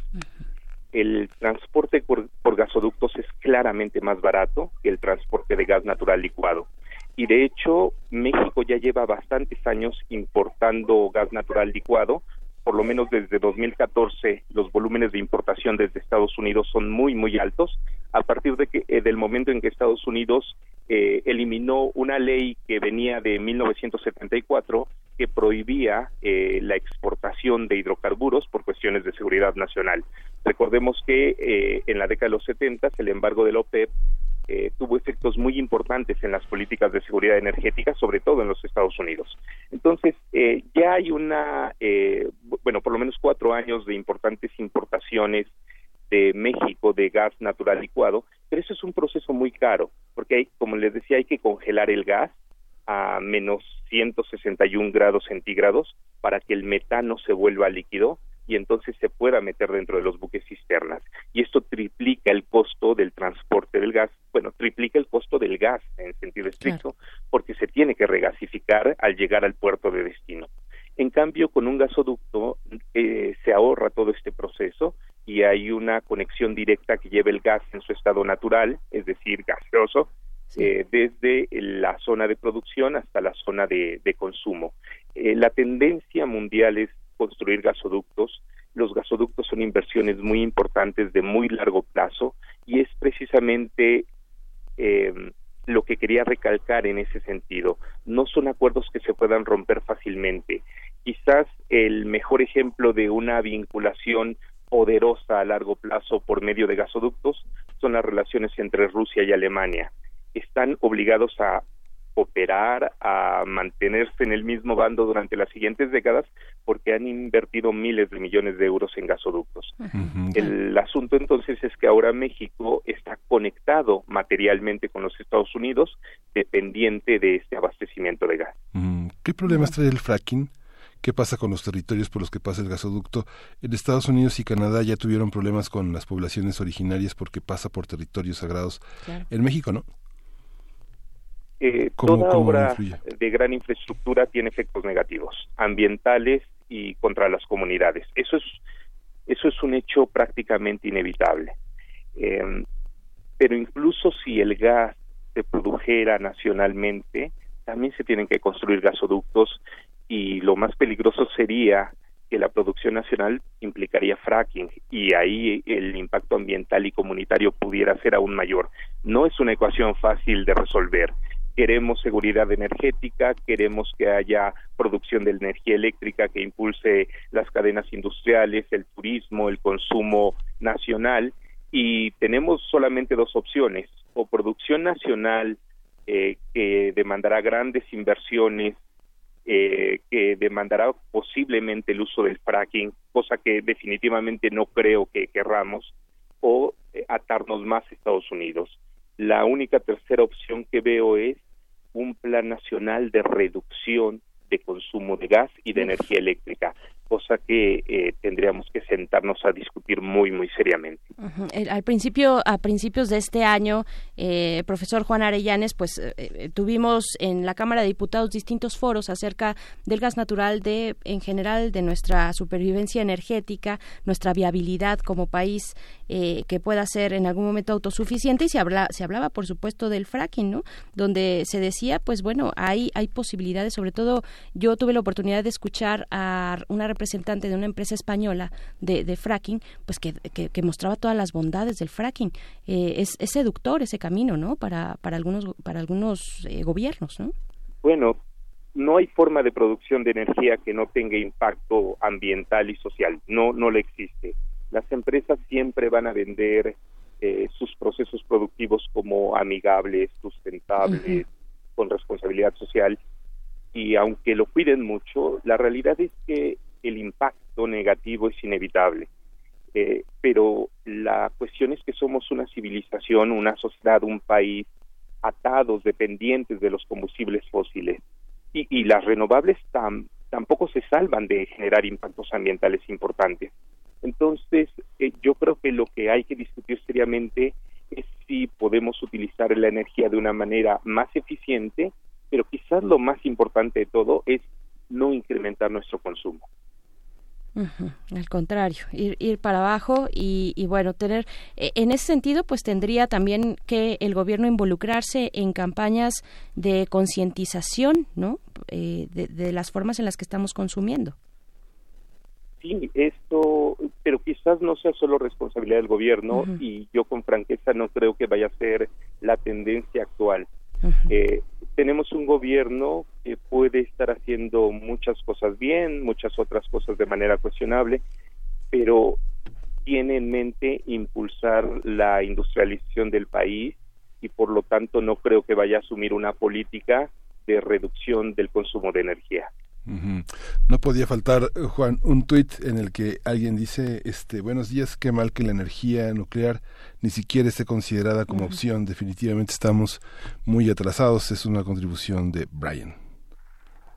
Eh, nuevamente, todas las formas de energía tienen pros y contras. La mayoría ya está teniendo contras.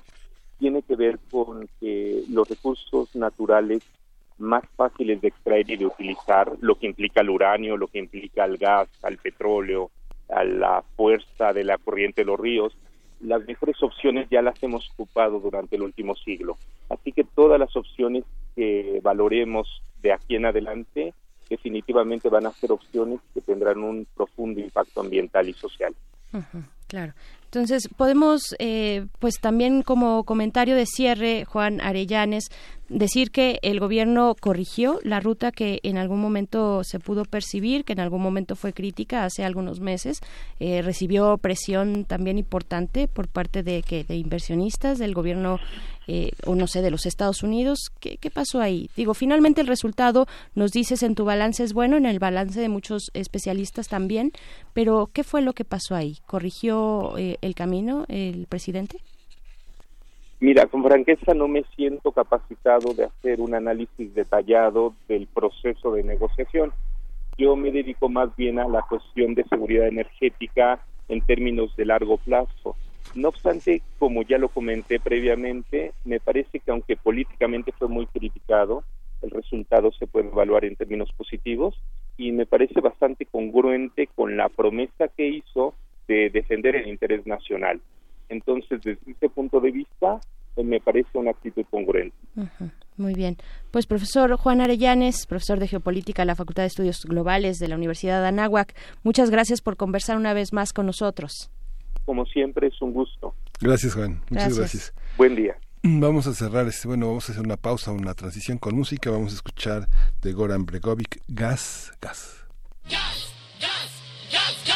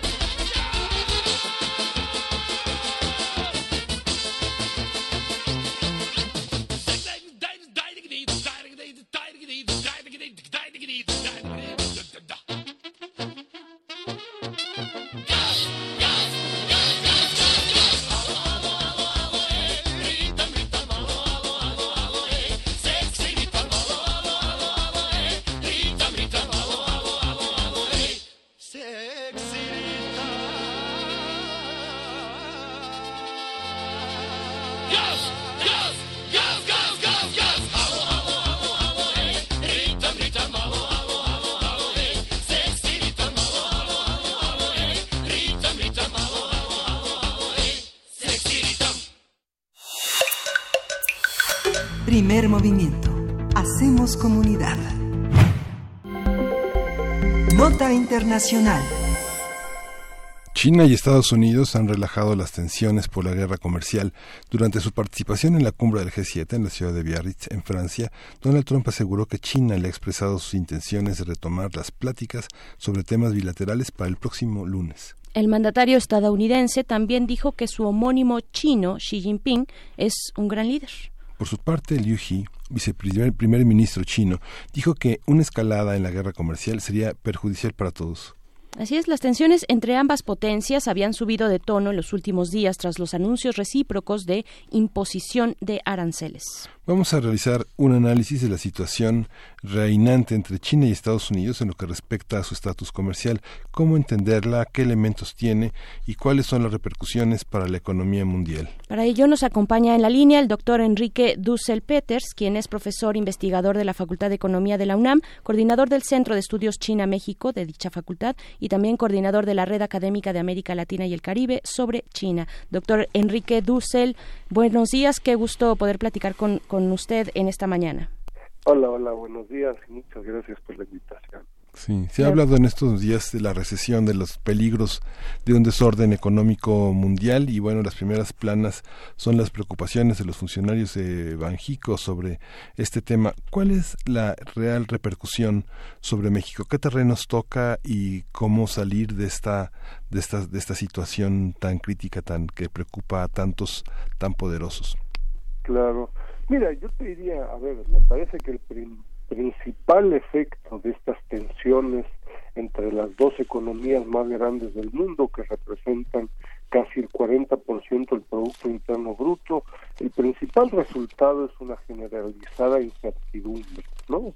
Es decir, las tensiones desde hace un año y medio, dos años en el ámbito arancelario, múltiples, persecución de empresas específicas, eh, control de exportaciones, etcétera, es uno incertidumbre que afecta el quehacer económico de las empresas eh, en el corto, mediano y largo plazo. Yo te recuerdo muchas empresas transnacionales hoy en día tienen a su primer mercado a Estados Unidos y el segundo en China o a veces es incluso al revés, ¿no? Claro. Doctor, eh, ¿se ve en verdad un panorama tal vez más alentador en estos, con estas últimas noticias que han relajado tal vez eh, distensado la relación entre China y Estados Unidos? ¿Efectivamente estamos eh, en un mejor punto que hace algunos meses? Mira, personalmente, con base en el trabajo que hemos venido haciendo ahí en el CECHIMEX de la Facultad de Economía de la UNAM, me parece que nos vamos a tener que acostumbrar en el mediano y largo plazo a estas tensiones, acusaciones en muchos ámbitos de la relación eh, entre China y Estados Unidos, no solo en el ámbito comercial.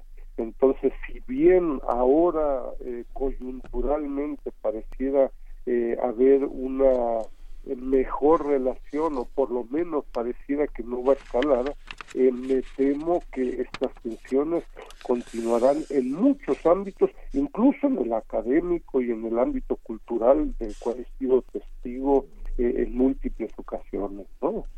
claro, el, factor político también, eh, supongo, tendrá esta gran relevancia de que al frente del gobierno de los Estados Unidos esté un personaje como Donald Trump, ¿no? Hablando precisamente de incertidumbre, de eh, dar declaraciones, pues sorprendentes, por decirlo menos, de un momento a otro a través de su cuenta de Twitter, en fin, a rajatabla, hablar de temas tan importantes como los temas económicos internacionales, ¿no? ¿Qué, ¿Cuál es el factor político aquí, doctor?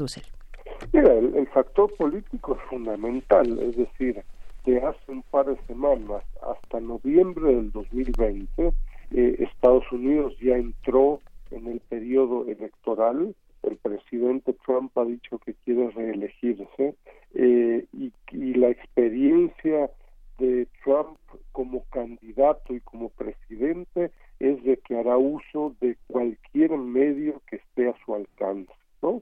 Eh, ahí la crítica eh, a países como China y México, por cierto, eh, me temo que serán elementos bien importantes en las próximas semanas, meses y hasta noviembre del 2020. Es decir, se va a poner muy feo en las siguientes semanas y meses, con cambios de lunes a martes a miércoles por parte del presidente Trump, ¿no? cuál es el impacto precisamente, doctor Dussel, cómo se ha estado tejiendo esta relación en el contexto de estas tensiones internacionales, China, Estados Unidos, cómo, cómo impacta a nuestro país. Nosotros en el CECHIMEX hemos tratado de, utilizar, funcionalizar, presentar este concepto de nuevas relaciones triangulares, es decir, eh, históricas relaciones bilaterales, le hace México, Estados Unidos, pero también Argentina y Brasil, con el ascenso de China, eh, se convierten en una nueva relación triangular, no solo en el medio estrictamente económico, comercial de inversiones, sino que también de política, de cultura, eh, de cooperación académica, etcétera. Eso lo que implica es que eh, un país como México deberá definir con mucha precisión la relación que, y el equilibrio que logra en su relación con China, que es, por ejemplo, desde hace más de 15 años nuestro segundo socio comercial, y con Estados Unidos, que ha sido desde que existe eh, conocimiento y desde que existen registros, nuestro principal socio comercial, ¿no? Entonces México y el gobierno actual tendrá que con mucho conocimiento y detalle, eso no se ha logrado desgraciadamente al día de hoy, eh, tendrá que eh, limar detalles en la relación entre ambas partes, ojo, y en donde una parte, recientemente la administración Trump, está en América Latina, no lo ha hecho explícito con México, pero sí con otros países, está exigiendo prácticamente o tiene relaciones con China o conmigo. Claro, y en este forcejeo, eh, doctor Dussel, pues ¿quién, hay alguien que lleve las de ganar? Porque eh, pues, supongo que estas potencias, estos mandatarios, estos grandes eh, poderíos de un lado y del otro de nuestro planeta, pues ven las posibilidades de ganar, de que hay recursos eh, en, disputa, de que hay posibilidades de que alguno salga triunfador en esta guerra comercial, pero efectivamente se trata de ganar en este forcejeo. ¿Quién podría? ¿Cómo está eh, la situación actual de China y de Estados Unidos, cada uno en su ámbito, en su espacio, en sus alcances, como para poder pensar en si alguien puede ganar esta disputa? No, me parece desgraciadamente que son tensiones eh, con resultados, como dicen por ahí, de perder, perder, ¿no? es decir, ni China ni Estados Unidos, ni mucho menos terceros países como México, tendrán muchas posibilidades de ganar en estas tensiones. Eh, hoy en día está muy de moda con altos funcionarios en México y algunos empresarios eh, está muy de moda la idea de que México de alguna forma mágica va a convertirse automáticamente en un beneficiario resultado de estas eh, tensiones, ¿no? Eso es iluso y eso no se verifica eh, en términos empíricos y en la realidad, ¿no? entonces, más bien lo que debiera hacer el gobierno actual en México es, bueno, en el mejor de los casos, ver ver, qué sé yo, algunas empresas chinas que hubieran querido invertir en de alta tecnología en Estados Unidos y ver si eso pudiera tener algún impacto en México. Pero para ello se requiere una inteligencia comercial de inversión muy sofisticada que hoy en día no hemos desarrollado en México y de nuevo si la empresa china está buscando alta tecnología en Estados Unidos, pues habrá que ver si la encuentra en México. Pero automático este proceso no es. ¿no? Creo que el caso de Google fue bastante eh, ilustrativo para entender cuál es eh, la, mm, digamos, la relevancia, la profundidad de las relaciones entre Estados Unidos y China, ¿no? El caso en el que Google dice voy a retirar mi servicio de eh, una línea de una línea de teléfonos de Huawei eh, de, China. Eh, ¿cómo, ¿Cómo está en ese sentido China? ¿Qué, tan, ¿Qué tantas posibilidades tiene de revertir estas posibles amenazas? Eh, ¿cómo, ¿Cuáles son sus alcances?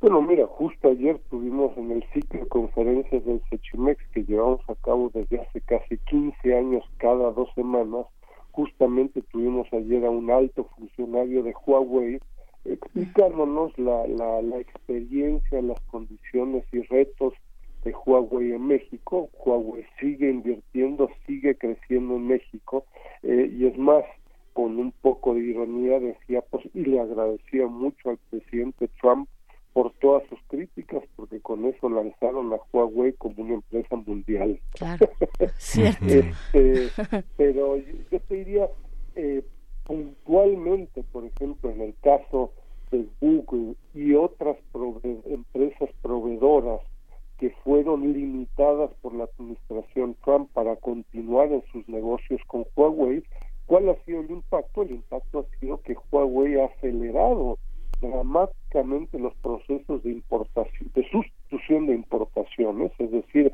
lo que importaba de empresas, sobre todo estadounidenses, eh, buscarán en menos de un año, 18 meses, de producirlos en Huawei, ¿no? Con masivos recursos en software, hardware, etcétera, etcétera, ¿no? Entonces ahí la discusión es que sucede, sucederá en esta ventana de 12, 18 meses. Pero lo que están buscando es independizarse de estas, ellos lo ven como chantajes de terceros, ¿no?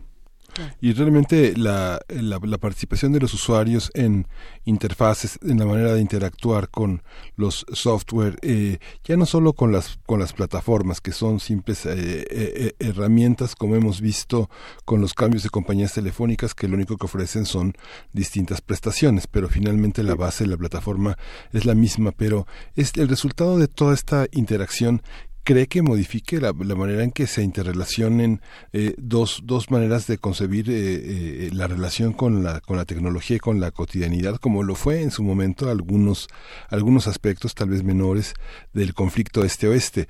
Pienso en la manera de entender las búsquedas como Google o relacionarse con alarmas o con mm, aspectos inteligentes de, de herramientas de control del hogar, de almacenamiento de música, de almacenamiento de texto, incluso en las propias comunidades académicas que en algunas plataformas son periféricas a, los propios eh, este, hogares académicos y muchos académicos han situado, han colocado sus materiales eh, en otras en otras órbitas. Google ha sido muy importante para, para este aspecto.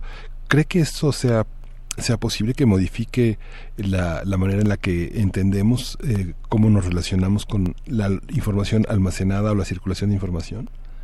Me temo que sí, es decir, lo que lo que ha sucedido particularmente por parte de las empresas chinas y del sector público en China es que claro ellos han aprendido de este proceso que en el corto plazo cuando se dieron los anuncios por parte de la administración estadounidense, es decir, esta decisión de no proveer a un grupo de empresas chinas y perseguir a un grupo de empresas chinas con el argumento de la seguridad nacional estadounidense, eh, me parece que el, aprendizaje ha sido eso no nos puede volver a suceder.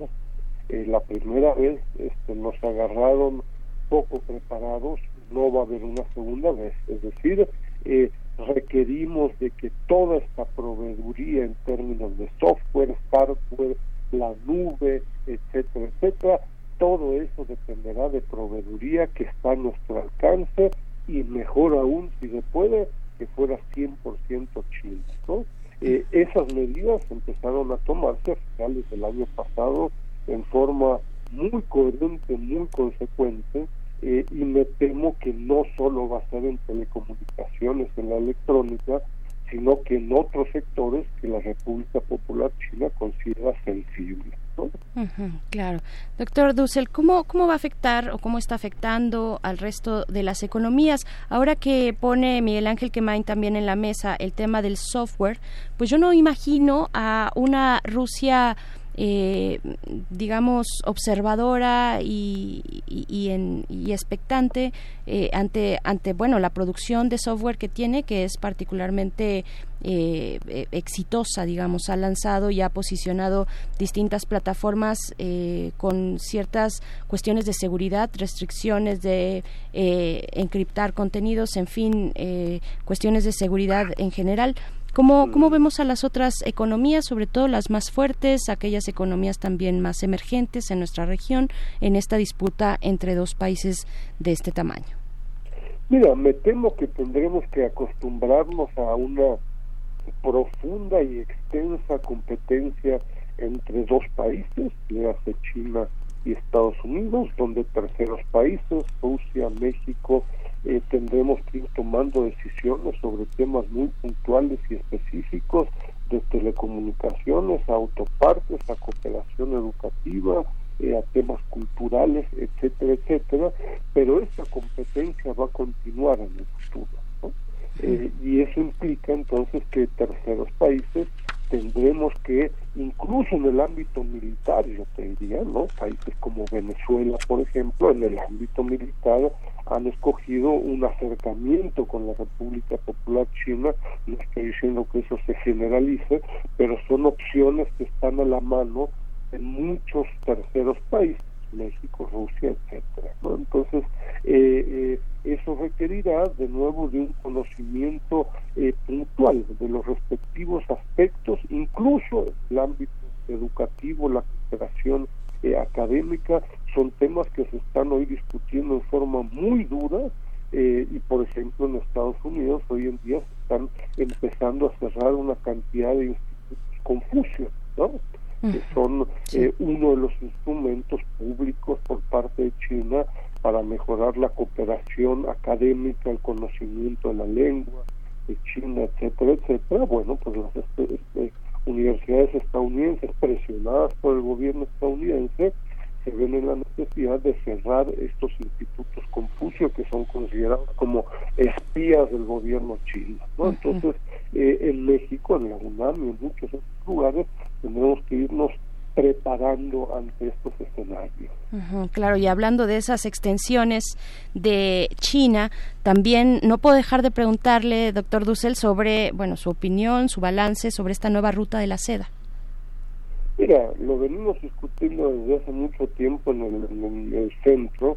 Eh, creemos nosotros que bajo el concepto de, la, de, una franja y una ruta, y esta nueva ruta marítima de la seda, lo que China hace más de seis años está planteando es un proyecto de globalización con características chinas. Es un proceso con instituciones financieras, políticas, culturales, académicas y de otra índole, eh, con énfasis en proyectos de infraestructura y entendido como una alternativa justamente a un proyecto de globalización liderado por Estados Unidos, Europa y Japón.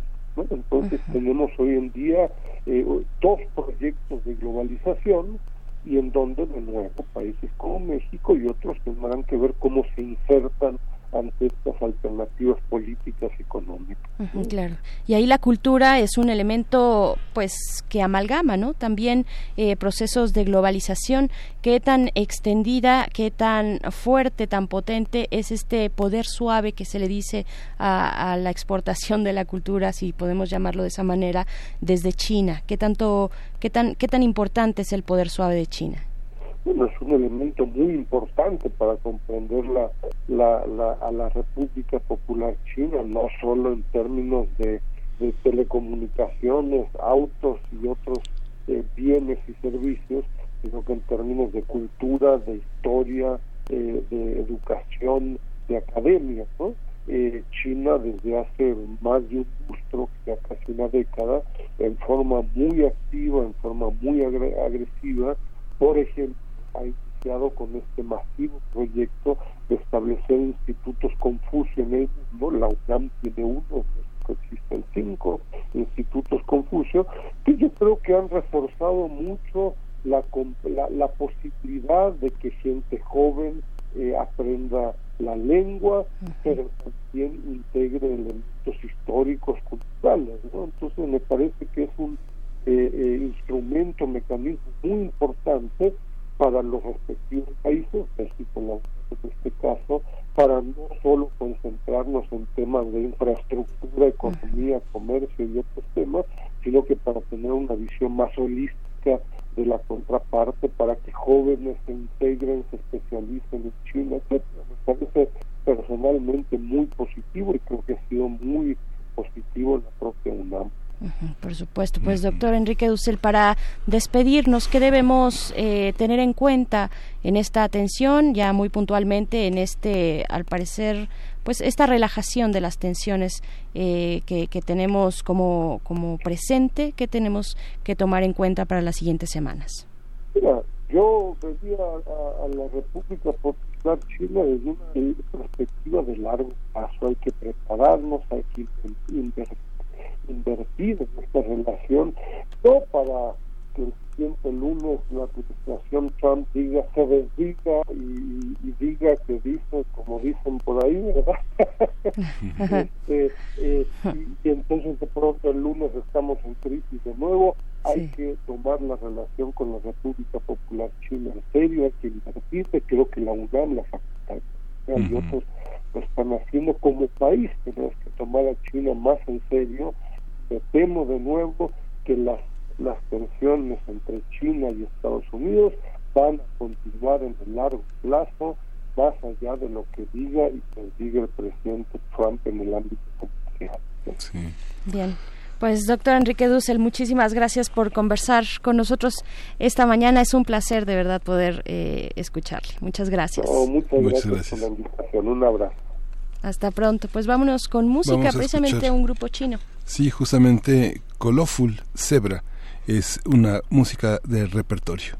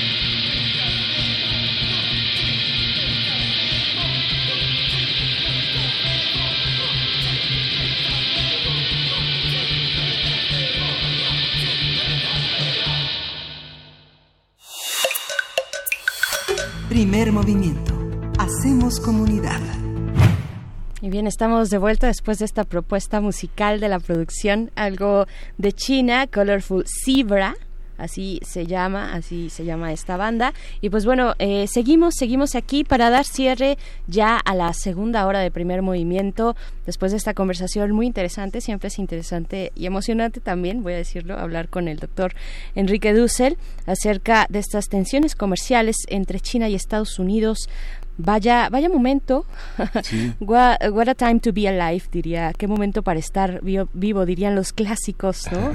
Qué complicado panorama se nos presenta en muchos, en muchos aspectos. O sea, durante la hora pasada estuvimos hablando de la cuestión que ya no, ya no preguntamos con el doctor Enrique Dussel, pero bueno, claro que la cuestión energética está en el centro de muchas de estas disputas, de estos grandes, eh, grandes economías del planeta, ¿no? Y en el centro lo hemos visto y creo que quedó muy de relieve con el problema, con, con los momentos más tensos de Venezuela, Miguel Ángel. Creo que ahí fue como un catalizador el momento de Venezuela para ver, para darnos cuenta con mayor claridad de cómo están interactuando estas fuerzas económicas globales que persiguen la eh, sustentabilidad energética, ¿no? Fue creo que muy claro.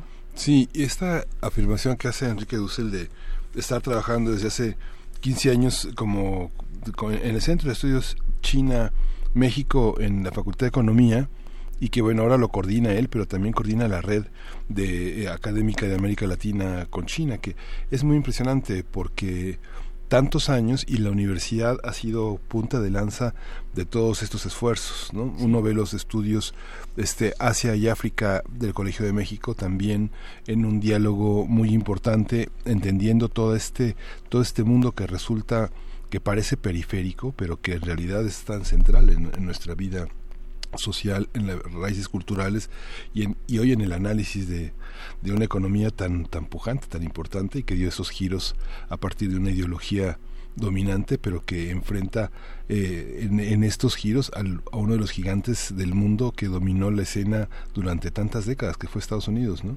por supuesto, por ahí algunos de los comentarios en redes sociales eh, decían, bueno, pero pues China está muy lejos, a Estados Unidos lo tenemos aquí a un lado.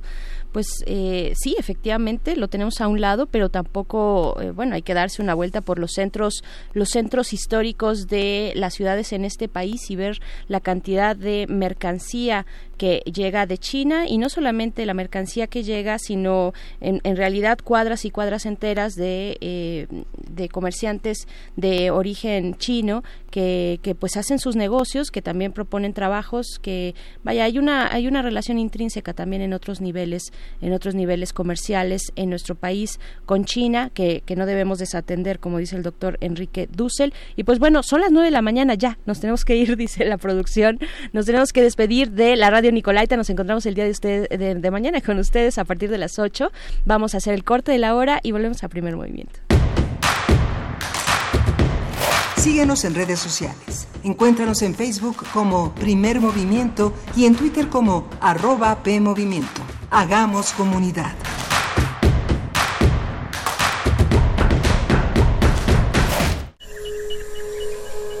Dentro de nuestra habitación la ciudad se disfraza de apatía, pero las apariencias engañan. Cada sonido nos grita una historia urbana. Nuestra radio es el río que las comunica. Aguas Negras.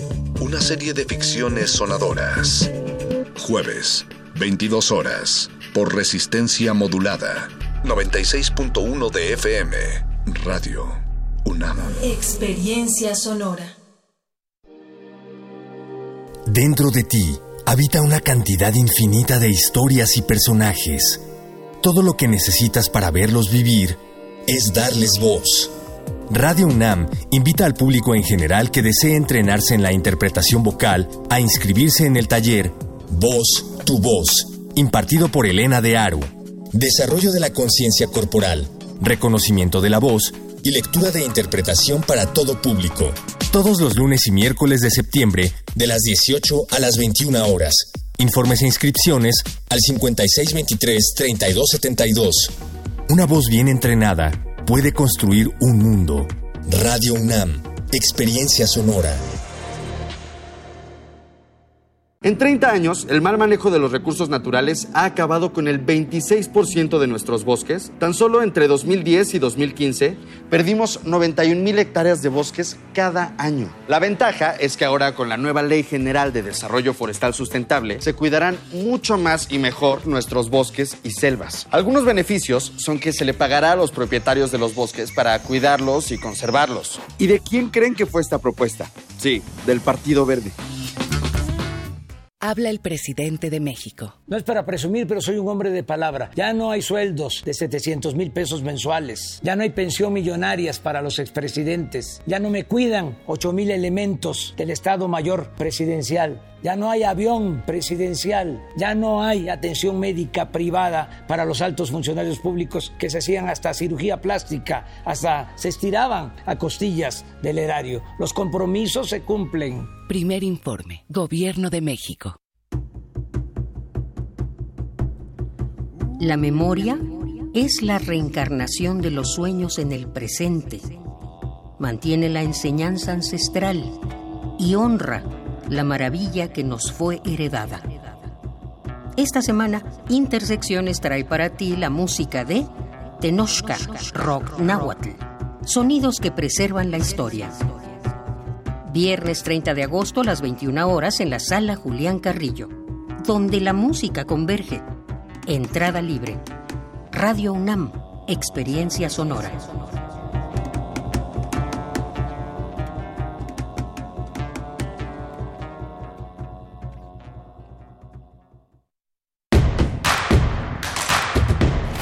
Encuentra la música de primer movimiento día a día en el Spotify de Radio UNAM y agréganos a tus favoritos.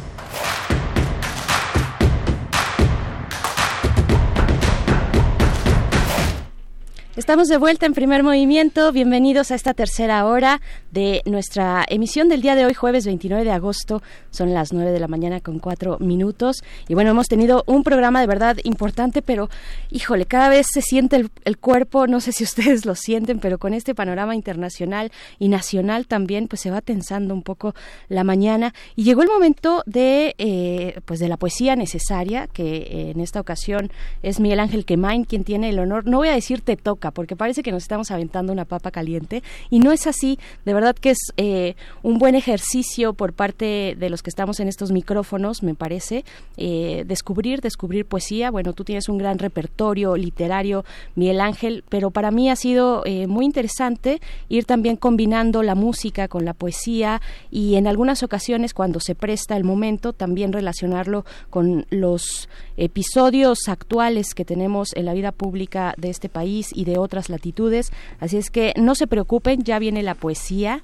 Eh, también les invitamos a acercarse, como todos los jueves, a la Gaceta Universitaria. Hace unos momentos, pues les comentábamos, la portada hoy está dedicada a la selva de la Amazona, del Amazonas, eh, y pues bueno, con este ángulo político que está ocurriendo en, desde el gobierno brasileño que desmanteló las instituciones y la legislación en materia ambiental y también ha incentivado deforestaciones masivas por grandes y poderosas corporaciones agrícolas y ganaderas. Esa es la manera en la que inicia la nota de, que da portada a la Gaceta Universitaria de esta mañana. Se consume un pulmón del planeta, el más importante, y pues bueno, ahí está eh, todo un seguimiento interesante sobre la re responsabilidad de los gobiernos, donde termina la soberanía de un gobierno como el de Jair Bolsonaro y donde empieza pues la preocupación y la responsabilidad internacional también y la posibilidad de intervenir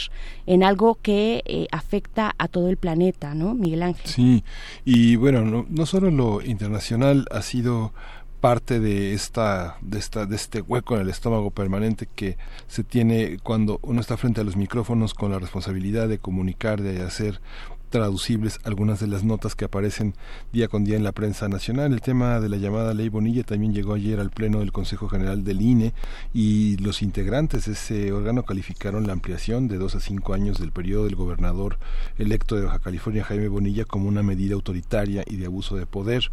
Hubo la Confederación Patronal de la República Mexicana, los municipios de Ensenada, Tijuana, Mexicali, presentaron ante el Tribunal de Justicia Electoral del Poder Judicial de Baja California un recurso de protección de derechos en contra de la consulta popular que aprobó el Congreso local sobre el periodo de Bonilla eh, Valdés por considerar que es ilegal y afecta a los derechos políticos de los baja californianos. Es, es, es interesante.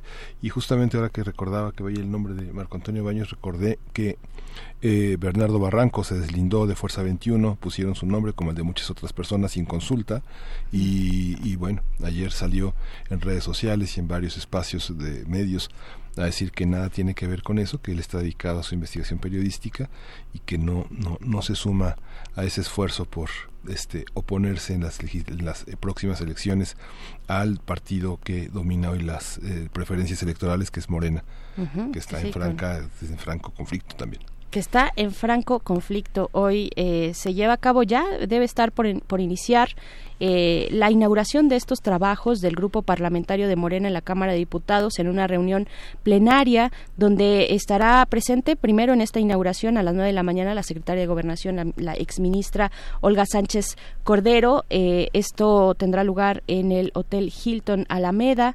Eh, también esperan la presencia después, por la mañana, del secretario de Relaciones Exteriores, el canciller Marcelo Ebrard. En fin, eh, mucho, mucho que ver, que observar, interesante lo que está ocurriendo al interior del partido Morena y también en las bancadas, en el Senado, por supuesto. Ya vimos ayer la última sesión en la que eh, Martí Batres eh, presidía, preside ya hasta el día de ayer, presidió la mesa directiva del Senado. Pues bueno, ahí están Morena y sus conflictos internos. Y pues bueno, vamos ahora sí a la poesía necesaria y después viene la mesa del día con los mundos posibles del doctor Alberto Betancourt, hablando y platicando, poniendo en el centro el tema de la ecología política de la Amazonía, la madre de todas las batallas en defensa de la tierra. Pero vamos antes con la poesía. Primer movimiento. Hacemos comunidad. Es hora de poesía necesaria. En estos dos días eh, de que me ha tocado la poesía necesaria, el martes y este jueves, he querido poner sobre la mesa la poesía de Ernesto Cardenal, El Canto a México, que ha publicado el Fondo de Cultura Económica y que se presentará el próximo domingo a la una de la tarde en la feria del Politécnico, del Instituto Politécnico Nacional. Este, esta presencia de Cardenal en la poesía eh, que sostiene la idea de México es interesante. Este poema que se titula In Incuicatl, que eh, voy a poner en correspondencia con un volumen que hizo Elina, eh, un disco muy interesante que son canciones en náhuatl del disco In Incuicatl, que recoge el trabajo de, este, de Lino Valderas y que es un homenaje a José Raúl Helmer, que eh, vivió entre 1903 y 1971, que se dedicó al estudio, preservación y difusión de la música tradicional mexicana y hizo una cantidad enorme de grabaciones de campo excelentes que se deben a este investigador y este es un ejemplo de una grabación muy desnuda en la voz de Lino Valderas. Vamos a escucharla y voy a leer un fragmento de un largo, muy largo poema que se llama Insochilincuicatl, que quiere decir es poesía náhuatl, literalmente floricanto o flores y cantos, una doble metáfora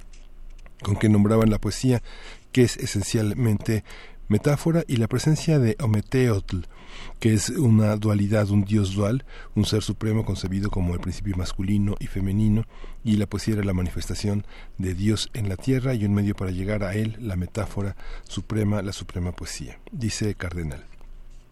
Al Dios de la dualidad solo con metáforas. A la metáfora suprema, unión de lo distinto. Señor y señora de la dualidad, ¿de dónde vienen nuestros ancianos?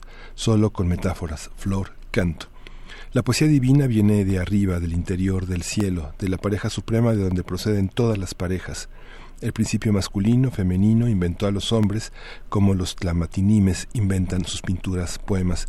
Y por pinturas, poemas, la palabra de los tlamatinimes, la historia de esa creación transmitida de generación en generación. Por eso la poesía es divina, palabra Dios dada. La poesía es el camino. Los poetas, los sabios, los clamatinimes, ellos son los que saben, los que conocen lo que está sobre nosotros. Y la región del misterio, los poseedores de códices, sintieron que la vida es como un sueño y esta vida sueño de la poesía, el camino para conocer a Dios. Y a imagen del Dios dos, Hombre y mujer, noche y día, muerte y vida, era la dualidad de la metáfora, la poesía. ¿Acaso no fue transmitida la palabra? ¿Quién es nuestro Padre y nuestra Madre?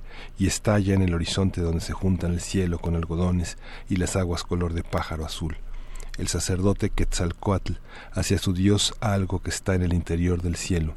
La que está vestida de negro, el que está vestido de rojo, oh tú vestido de rojo y vestida de negro, como la tinta negra y roja de los códices, la que sostiene la tierra, el que la cubre de algodón hacia el lugar de la dualidad, oraba Quetzalcoatl, un solo principio dual que engendró a los dioses, al mundo y a los hombres, el que a sí mismo se inventa, se concibió a sí mismo en la noche de los tiempos, cuando aún era de noche, el dios dialéctico. Creó el mundo con flores y cantos con la poesía Inxochilincuicatl. La poesía es la metáfora de Ameteotl, aquí en la tierra. La belleza de la tierra, una pintura de la belleza de Dios. La belleza Inxochilincuicatl. Flor y canto es el poema de Dios.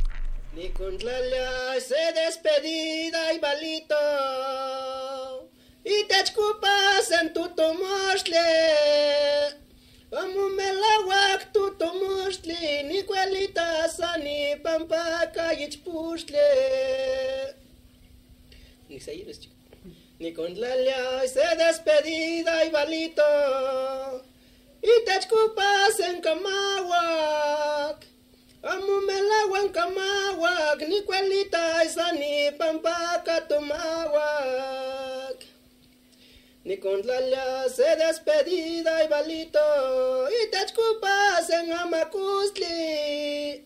Amumelagua en Amacustli, ni cuelita sani pamba y cacustic.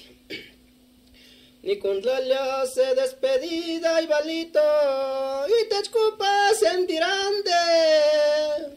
Amumelagua tirande, sani pampa y cagachidiantre ni con se despedida y balito y te escupas de mujunera.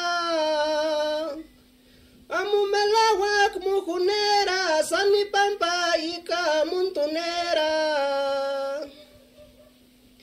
Ni con la se despedida y balito y te escupas en Atlapantzin. Amumelawak Atlapantzin, sani pampa y cahuecapantzin.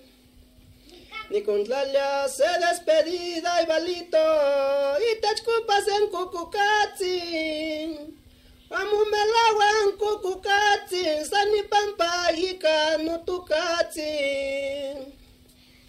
Ni con tlalia se despedida y balito y te escupas en chipilin. Amumelawak chipilin, sani pampa google ne chishikupilin. Ni con tlalia se despedida y balito y te escupas en cuitlacuchin. Amumelagua en cuitlacuchin, en cuchin un puerco mutlancuchin. Ni con se despedida y balito y te escupas en Coahuláhuatl. Amumelagua en Coahuláhuatl, aquí en Cuchino un puerco mezcuega el agua. Ni con se despedida y balito y te escupas en Gulandu, Amumelagua culando, más que cualando, chushi kunditilando. Ashkan que mageni huehuenzi, cuando un tatel push na no sombrero, dia toquilla, daman que masa dia cuartilla. Piral malinti, ni cachi cualishi, nas nanguili, winsi guame sanochique. chique. Ashkan que magan y huehuentzin, cuando tete el purne mía no sombrerón de atuquilla, gaman que masa de cuartilla. Piral la mela huactin, es la sutla, tamu nechun chinechunteca. Ashkan que magan y huehuentzin, cuando tete el purne mía no sombrerón de atuquilla, gaman que masa de cuartilla. Que tu allá ni hacia para cupas, pa ni que tu atli ni conchiwas, ni que tu me gurmani kuni para se cupas. Naka para shuchi milpa Unikuntak san shuchi tsintli Nikituwa manikuntakis Panikituwatli nikilis Panikituwa manikuntaki Para nimakasi watsintli Primer movimiento. Hacemos comunidad. La mesa del día. Y como cada jueves está en esta cabina el doctor Alberto Betancourt, profesor de la Facultad de Filosofía y Letras de esta universidad y coordinador del Observatorio G20 también de, de la Facultad de Filosofía y Letras. Bienvenido, doctor Alberto Betancourt. ¿Cómo estás? Qué gusto tenerte aquí en cabina. Berenice, igualmente, qué gusto verte, Miguel Ángel, amigos del auditorio. Miguel Ángel, dejaste aquí resonando a Ometeotli, el dios de la dualidad, eh, la ontología 2 de los pueblos indígenas. Qué maravilla entrar a una cabina que tiene Sí. estas vibraciones Sí, tan sí. preciosas. Yo les quisiera proponer que el día de hoy habláramos de la ecología política de la Amazonía, algo que pues el movimiento indígena de Brasil ha calificado como la madre de todas las batallas por defender la tierra. Quisiera comenzar tratando de hacer un boceto, un pequeño dibujo, un escorzo de lo que es la Amazonía, que contiene nueve millones de kilómetros cuadrados, una superficie en la que cabrían cinco Méxicos. Eh, es una zona que incluye a nueve países, Brasil, Perú, Bolivia, Colombia, Venezuela, Ecuador, y se le suele sumar correctamente también dos áreas contiguas, la que incluye a la Guyana, la Guayana francesa y Surinam, y después la región del Gran Chaco. La verdad es que en esa columna vertebral de América Latina, el dorso Andes-Amazonas, la variedad altitudinal produce una enorme cantidad de endemismos que florecen en esa zona en la que se juntan el vuelo del cóndor y el enroscarse de la anaconda. Esa zona donde se cruza lo frío con lo caliente que hace subir unos vapores, un vaho de la tierra precioso. La verdad es que en los ríos del Amazonas se aparea ruidosamente el jaguar, animal de costumbres sexuales acuáticas, juguetean los delfines rosados, los legendarios bufeos, que los conquistadores ambiciosos españoles que iban navegando por el Orinoco confundían con sirenas. Eh, los caimanes espolean sus colas y se enrosca en sus troncos la legendaria anaconda.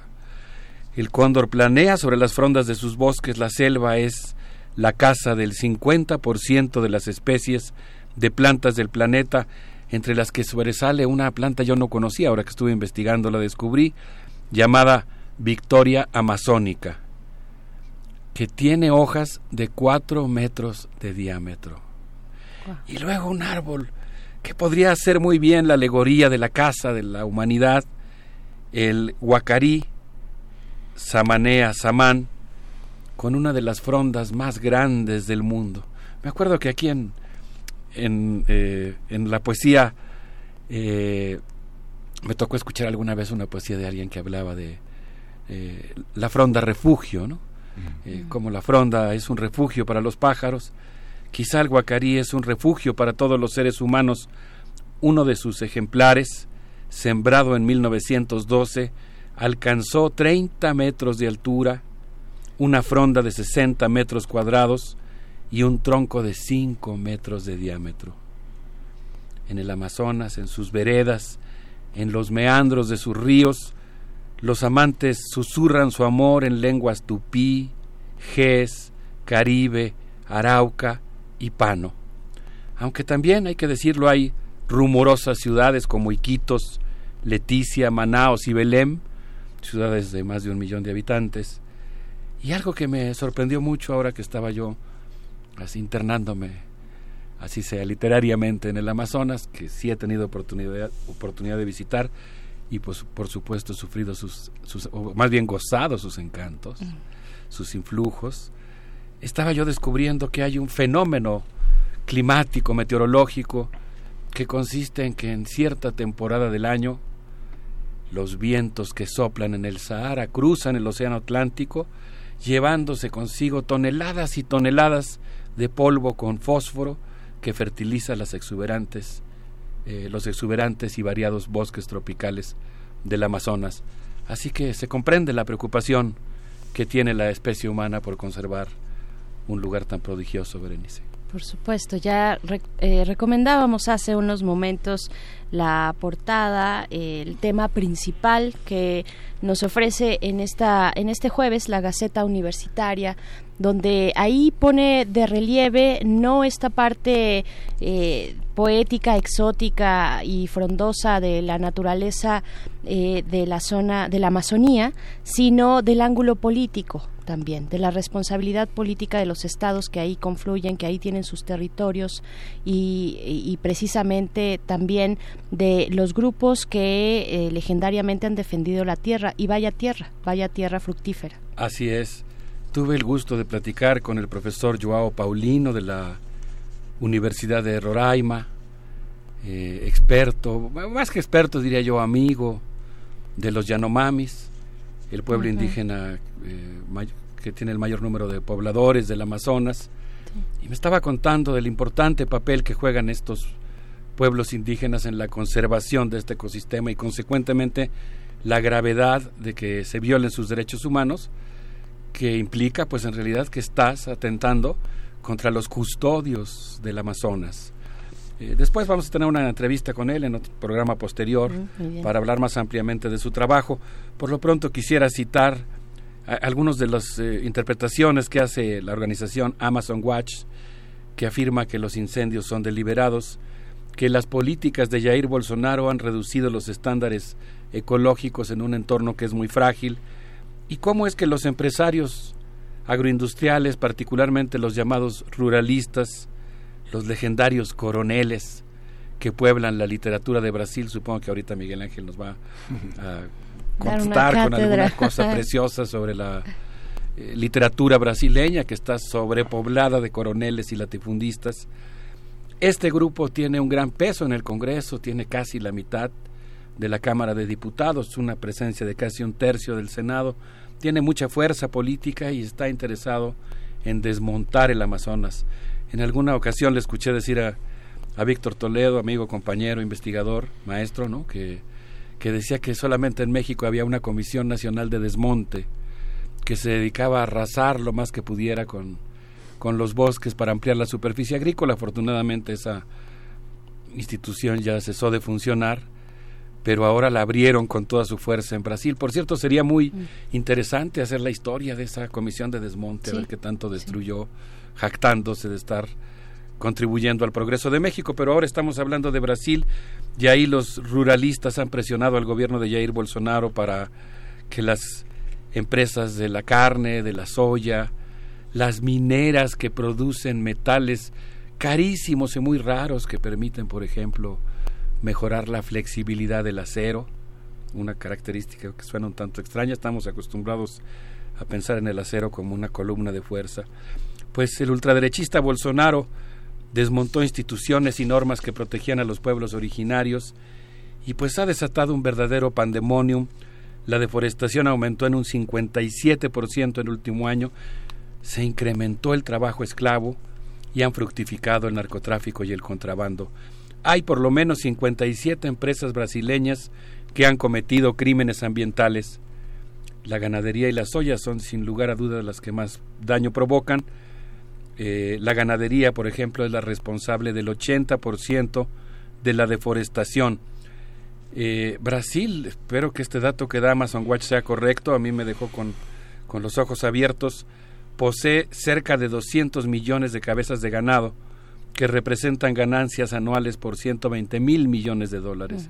Básicamente abastece de carne a la Unión Europea y pues provoca un inmenso daño sobre el medio ambiente. Por esa razón, el Movimiento Nacional Indígena de Brasil ha convocado a una gran movilización internacional. Hace un año aproximadamente, dos años, la dirigente indígena Sonia Guajajara tomó la palabra en el festival, un festival también legendario y que siempre se antoja ir, aunque se ha comercializado cada vez más y se ha vuelto muy pop, el Festival Rock en el Río, Ahí tomó la palabra la dirigente Sonia Guajajara en defensa del Amazonas y fue donde calificó a la defensa de esta región, de esta inmensa eh, zona cultural, ¿no? Como la madre de todas las batallas para defender la tierra.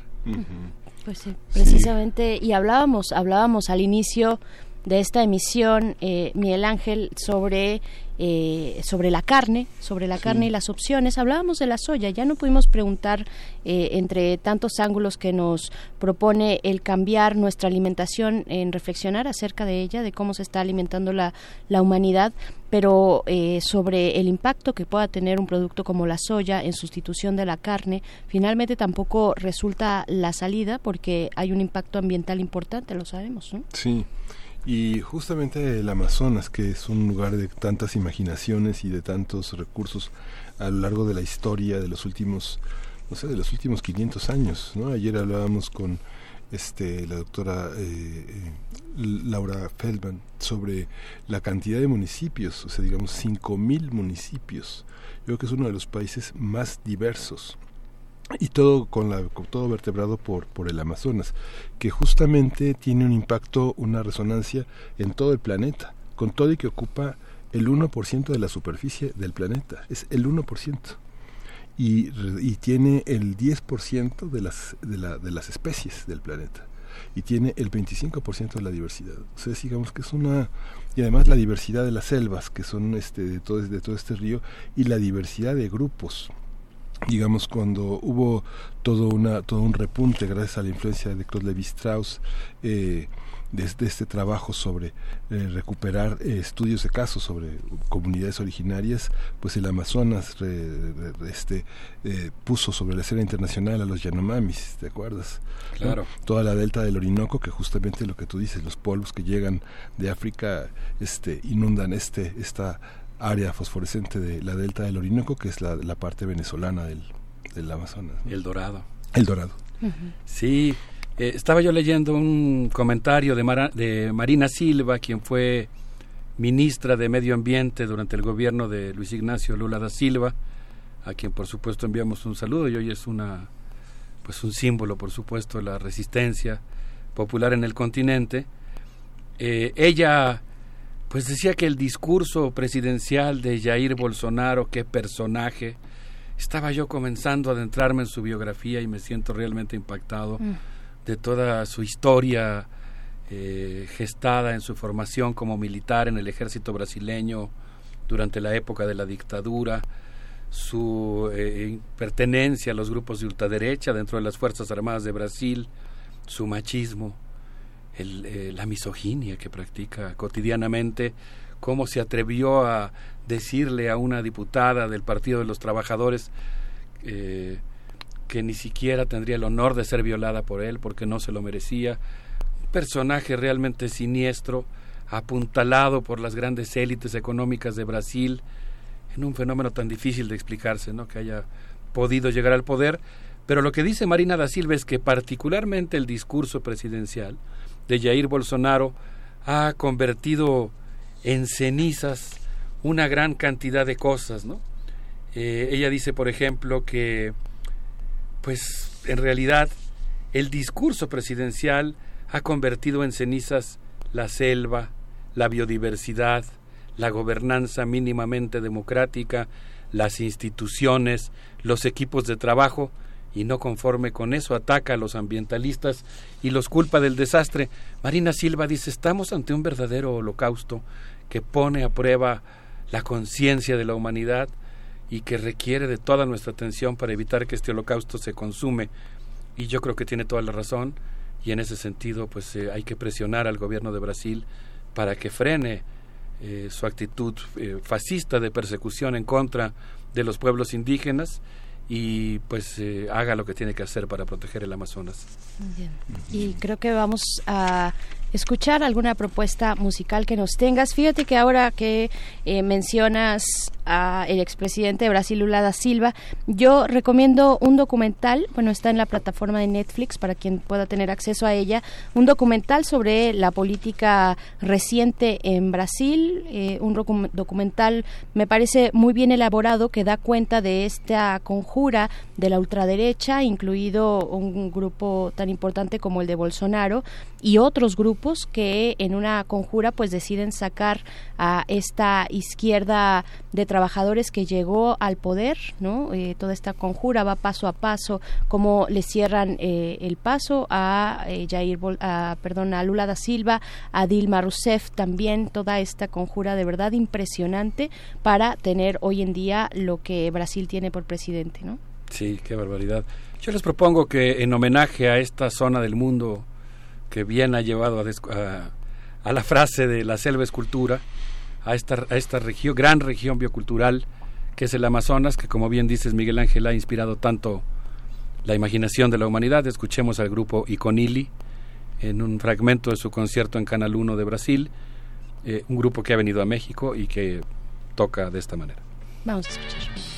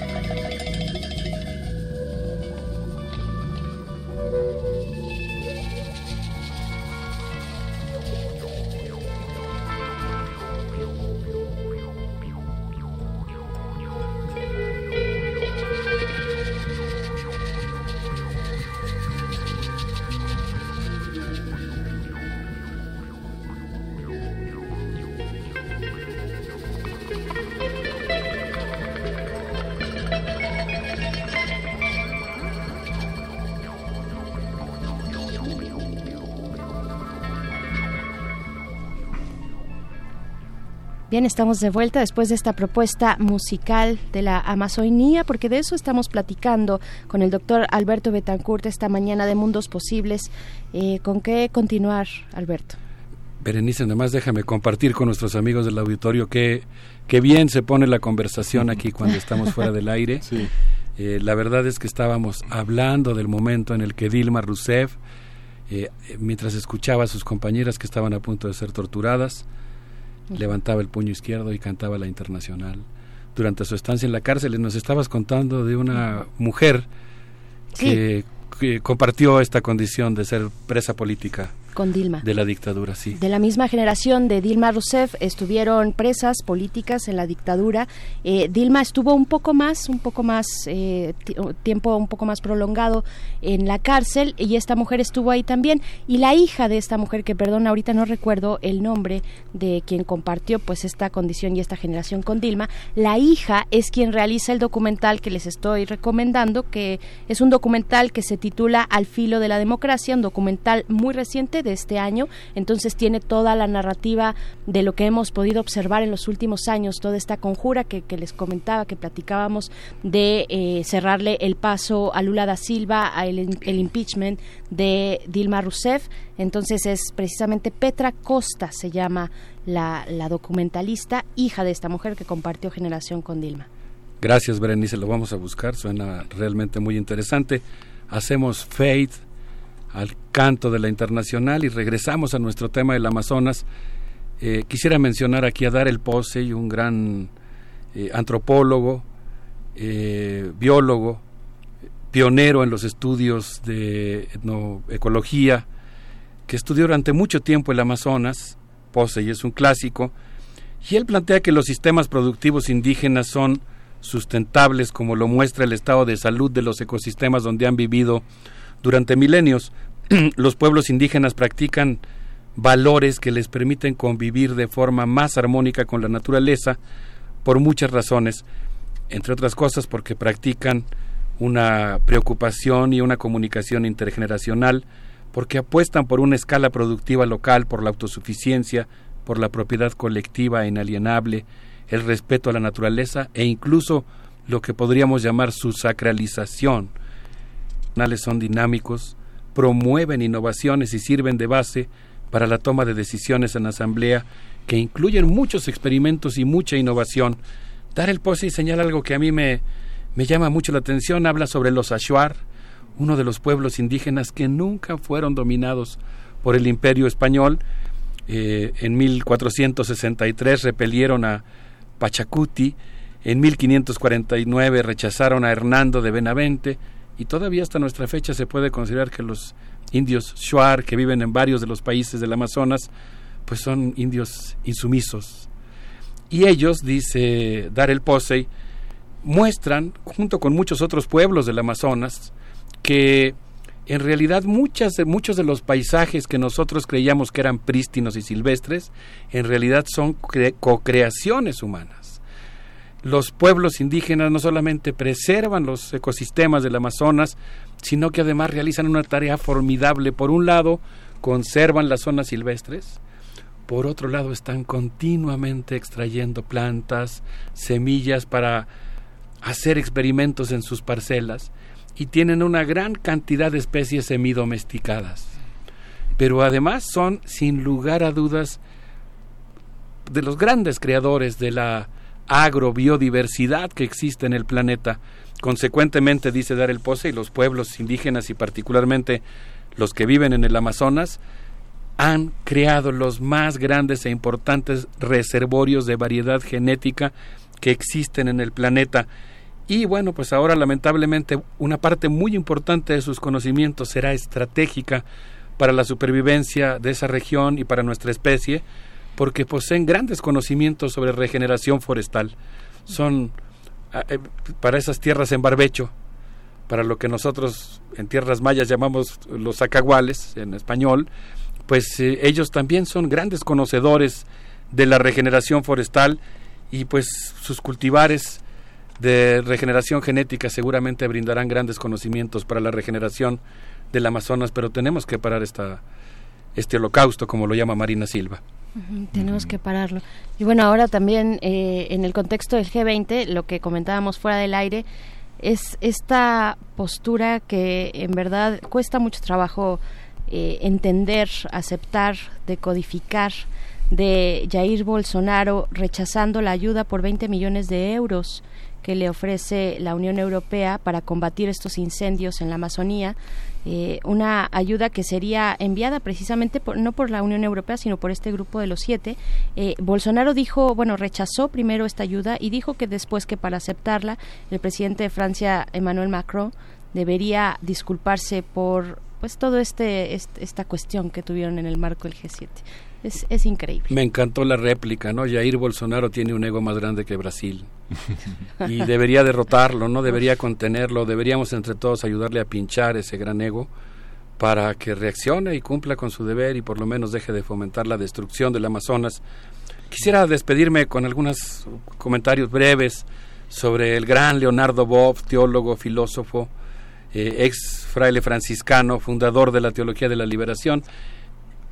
Él, está, él está eh, planteando un seminario que se va a realizar en el Vaticano, en el marco de toda esta defensa de la tierra y pues van a discutir específicamente, es un seminario internacional sobre el tema del Amazonas y lo que plantea Leonardo Boff es que para los habitantes indígenas del Amazonas la naturaleza no es como para el hombre moderno un objeto mudo y neutral. La naturaleza habla y los indígenas tienen el mérito de escucharla y entender su voz y su mensaje e interactuar con ella considerándola un ser vivo y al mismo tiempo, Leonardo Bob, que conoce el tema, dice, nadie se vaya a quedar con la idea de que existe el buen salvaje ecológico. Los pueblos indígenas son exactamente igual que nosotros, aunque tienen una característica fundamental, cultural, que consiste en que justamente son muy sensibles al tema de la naturaleza y habla de las características particulares de la selva amazónica, los árboles, forman nudos subterráneos de raíces entrelazadas. Podríamos decir que los árboles se toman de las manos debajo de la tierra y por eso cuando cae un árbol tiembla toda la nervadura subterránea. El humus es muy delgado. Son realmente los árboles los que nutren el suelo con sus hojas, con sus hojas secas, con el goteo del agua, con sus frutos, con sus insectos, con los excrementos de los cuatís, los macacos y los perezosos que pueblan sus frondas. Dice Leonardo Bob que hasta 1968 la selva estaba prácticamente intacta y luego comenzaron los grandes proyectos hidroeléctricos, los agronegocios y ahora el antiecologismo de Bolsonaro. Así que yo diría, jugando con la metáfora, yo soy partidario del Estado laico, creo que es una de las cosas que México ha aportado al mundo junto con otros pueblos que han logrado eso, pero en cierto sentido sí creo que esta defensa del Amazonas muy correctamente podríamos calificarla como un elemento vital y como un elemento espiritual muy importante de la humanidad. Pues con eso quisiera despedirme, eh, haciendo este llamado a que todos hagamos todo lo que esté en nuestras manos para defender una zona biocultural tan importante como esta. Sí, justamente el Amazonas ha perdido desde 1970 el 19% y se piensa que si en esta transición, en este descuido, llegara a perder más del 25%, sí habría una total transformación de este, del, del, mundo interno del Amazonas. Ya no podría solventar el Amazonas que conocimos hasta los últimos años, los últimos, la, última década, porque sería una transformación muy radical. Eh, finalmente, toda la, todo el nutrimento del suelo cambiaría radicalmente y toda la toda la alimentación, todo el ciclo del agua se transformaría creando una especie de resequedad que erosionaría terminando los sueños, los suelos, los sueños también, pero este sí sería verdaderamente una de las grandes catástrofes de este de este milenio. Cambiaría completamente la biosfera y creo que la humanidad viviría con una gran culpa y como y, y en un lapsus muy muy precioso que tuviste afortunado yo diría efectivamente no solo se erosionarían los suelos, también se erosionarían los sueños de la humanidad. Por eso creo que vale la pena. Y Alberto, ¿y cómo la gente, cómo los países se ensañan con Maduro? ¿no? Que se vaya Maduro, que se vaya Bolsonaro, ¿no? Que, se, vaya Bolsonaro. Ahí es donde se ven las grandes agendas. No, bueno, yo estaba leyendo en el informe de Amazon Watch que la empresa BlackRock es la que financia fundamentalmente a los ganaderos y a los que cultivan la soya. Así que hay grandes consorcios internacionales que están financiando la destrucción del Amazonas. No es solamente un latifundista, digamos, primitivo, salvaje, valga la expresión, invirtiéndola hacia el colonizador, eh, como una réplica hacia la, a la Franz Fanon. No es solamente un latifundista que prende la tierra para eh, aumentar sus ganancias y producir soya, es el que lo está financiando. Y hay mucho dinero eh, por ejemplo, de BlackRock, invertido en la destrucción del Amazonas. Ahí es donde yo creo que los consumidores tenemos que hacer oír nuestra voz. Yo les propongo que nos despidamos con un grupo que hizo grandes eh, vibraciones en la Ciudad de México, un grupo brasileño, Francisco el Hombre, y escuchemos esto que se llama Sincero. Nos vemos el próximo jueves. Nos vemos, Alberto. Gracias, doctor Alberto Betancourt. Quizás sea por eso que el mundo es así.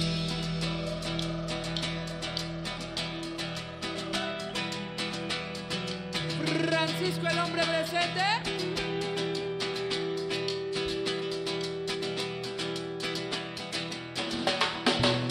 ¿Pa' qué debería ser yo sincero? Si el otro es cobarde, ¿pa' qué debería ser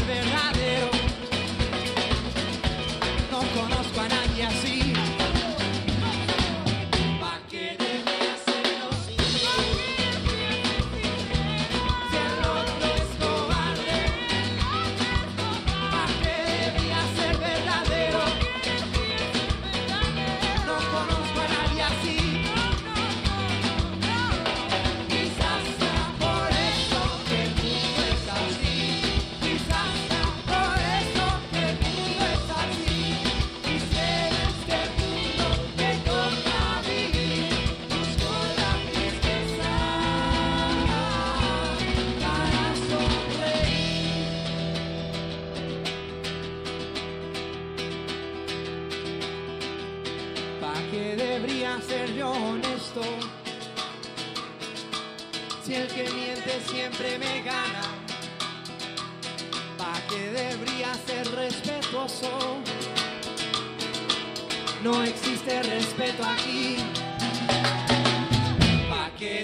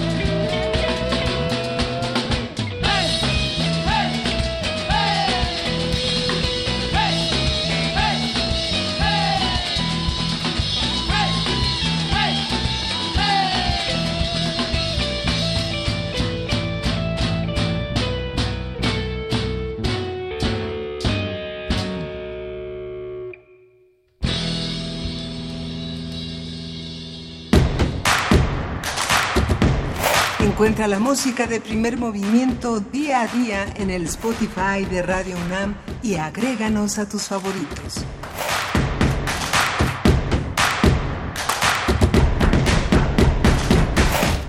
Estamos de vuelta después de escuchar a Francisco el hombre, que no es un hombre ni se llama Francisco, son varios. Hay una mujer también por ahí, han estado en estos micrófonos en el programa de, de la noche en la barra de resistencia modulada. Eh, y después también de escuchar a eh, pues, las reflexiones y los paisajes que radiofónicamente el doctor Alberto Betancourt es capaz de transmitirnos a través de las palabras. Eh, me parece que eso es algo que podemos agradecer cada jueves que está con nosotros. Y pues bueno, el, el tema, el tema del mes, el tema que debería marcar una agenda mucho más puntual, eh, los incendios en la Amazonía y la defensa de la tierra, el papel que tienen los grupos eh, originarios de la Amazonía para combatir pues a estos intereses de verdad tan oscuros. Suena una cuestión de buenos y malos, pero lo estamos viendo frente a nuestros ojos, estamos viendo eh, cómo, cómo se mueven estos, estos intereses, Miguel Ángel. Sí, justamente esta visión internacional que a veces enloda todo, que es una manera de eh, darle una una palmada en el hombro a, uno, a un hombre que eh, no, no se, se, perfila como un dictador, es un hombre que eh, aparentemente es, está en contra de los dictadores y del autoritarismo, pero no hay mayor autoritarismo que el de la imbecilidad, de la, eh, de la falta de diálogo, de no poder ver hacia adelante y de no poder construir una conversación este, con, lo, con con lo más intenso de su país, con lo que le da este sello de identidad tan poderoso Brasil, ¿no? Así es, eh, de nuevo la recomendación para los que no pudieron anotar eh, o tenerlo presente de este documental Al filo de la democracia y hacen un acercamiento precisamente a Bolsonaro, a Jair Bolsonaro, se acercan a su oficina eh, en el Congreso en aquellos años, hace tres años, eh, a su oficina en el Congreso, donde tiene colgado en las paredes, entre otros otras insignias de la ultraderecha, pues también a los grandes eh, dictadores de, de, su país, a los grandes también militares que han significado, pues eso, un eh, un perfil de la derecha que ahora que ahora está más que nunca vigente en aquel país. Bueno, está la recomendación de que puedan eh, darse una vuelta y observar, eh, mirar este documental. Respe nos, nos comentan por acá, bueno, en redes sociales, por supuesto, mucho que decir al respecto. Ana Pruneda nos dice, criticaron la soya como alternativa a la carne. Esta soya, señores, no es para consumo humano. La gran mayoría de la soya es utilizada para alimentar al ganado. Tienes toda la razón, Ana. Eh, gracias por, por, por precisarnos, por hacerme la precisión y bueno, eh, demás, demás comentarios sobre la relación de Donald Trump y Bolsonaro, esta cercanía pues de personajes que están dando al traste con mucho construido, con muchos esfuerzos y voluntades, ¿no? Sí, y justamente bueno, quienes leen la prensa eh, internacional y que les interesa el cine y sobre todo el cine de los festivales, ayer se inauguró la Mostra. La Mostra, que es el festival, uno de los festivales de cine europeos importantes porque eh, hay muchas novedades, es un, cine, es un festival por supuesto mucho más pequeño que, que el, el cine de Berlín, que es el Festival de Festivales, pero en esta pequeña muestra eh, que, que co coordina una argentina, Luciana Martel, hizo una conferencia de prensa ayer que escandalizó a mucha gente porque este, decía que no, que no iba a ver en público la película eh, Yo acuso de. Polanski. Es muy interesante, pero dijo que sí la va a ver en privado.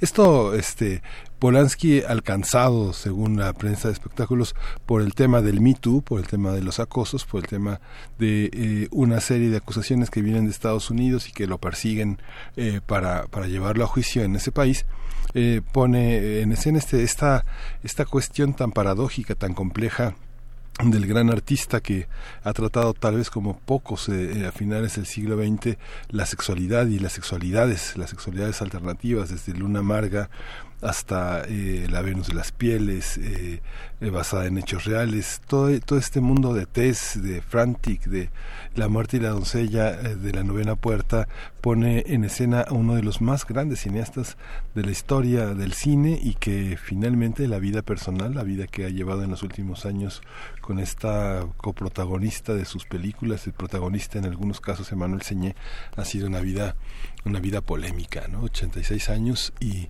sigue produciendo un cine de enorme poder y bueno, ojalá y veamos pronto esta película sobre el escándalo Dreyfus, el antisemítico en Francia de 1894 y 1906, que abrió un debate sobre el artista, su obra y la relación con su vida. Bien, y otra de las recomendaciones también que, bueno, en algún momento ya eh, se acercó a esta cabina, Uriel me ganó eh, para hablar de la Filuni, supongo, porque ya tenemos transmisiones desde Radio UNAM de la Feria Internacional del Libro Universitario. Vamos, mejor que nos lo diga él. Vamos. Hoy en Radio UNAM, Bienvenido, ¿cómo estás, Uriel? Hola, buenos días. Hola, Miguel. Hola, Pere. ¿Cómo están? Pues muy bien. ¿Qué, qué, no- qué nos tiene hoy Radio UNAM en el día? Pues yo les traigo para Radio UNAM. eh, ahorita a las 10 después de nosotros sigue Calmiacali, nuestra compañera Vania Nuche que está estrenando nueva temporada. Ujú. Después a la una nos quedamos con Prisma RU, a las 16 horas la revista de la universidad, a las 18 horas al compás de la letra, a las 19 Panorama del Jazz y en la noche Resistencia Modulada. Pero Bere, cuéntanos de Filuni. Así es, de la Filuni también, bueno, estamos presentes, Radio UNAM está presente en la Filuni, que empezó el día de ayer, esta Feria Internacional del Libro eh, Universitario, desde el día 27 de agosto, antier, al domingo primero de septiembre, todo el fin de semana, entrada libre, no se lo pueden eh, perder, vayan a conocer eh, pues más de 15 mil libros de 248 editoriales universitarias en Avenida del Imán, eh, número 10, Ciudad Universitaria. Eh, el día de hoy estará Héctor Castañeda, el perro muchacho, por todos conocido, y Virginia Sánchez en la condu- conducción a partir de las 5 de la tarde. Mañana, ya es viernes, ¿verdad? Sí, mañana viernes Sí, me toca a mí. Voy a estar con Yael Weiss de la revista Universitaria en la, con- en la conducción, así es que no se lo pierdan a partir de las 5 de la tarde. ¿no? Pues eso, y en AM, a continuación también tenemos Momento Económico, a las 12 de la tarde Más Salud, a la 1 tenemos la retransmisión de Calmecali, y a las 19 horas tenemos Conciencia, que hoy vamos a tratar el tema de competencias laborales. Así es, conciencia, psicología y sociedad. Y ya para terminar la programación en vivo de AM, a las 8 tenemos Intermedios. Muy bien. Y pues ahorita ya Ahorita ya nos despedimos. Ya nos vamos. Ya nos llegó el jueves, nos llegó el momento de despedirnos. Muchas gracias a la producción, gracias a ustedes por compartirnos sus comentarios en redes sociales. Nos vamos a ir con música, nos vamos con algo de música. ¿Con qué nos vamos a ir? Yo les voy a decir que esto es de Portishead. A ver, ¿por qué, Uriel? Nos vamos. Porque la semana pasada, el 22 de agosto de 1994, se lanzó el Dummy, que es el primer disco de Portishead. Ujú. Entonces, se nos pasó la semana pasada, pero aquí tenemos una Pero aquí canción. está. Bueno, esto es Short Times eh, de Portishead. Y nos encontramos el día de mañana. Gracias, Miguel Ángel. Quemain. Gracias, gracias gracias eh, Uriel. Nos vemos mañana. Esto fue Primer Movimiento. El mundo desde la universidad.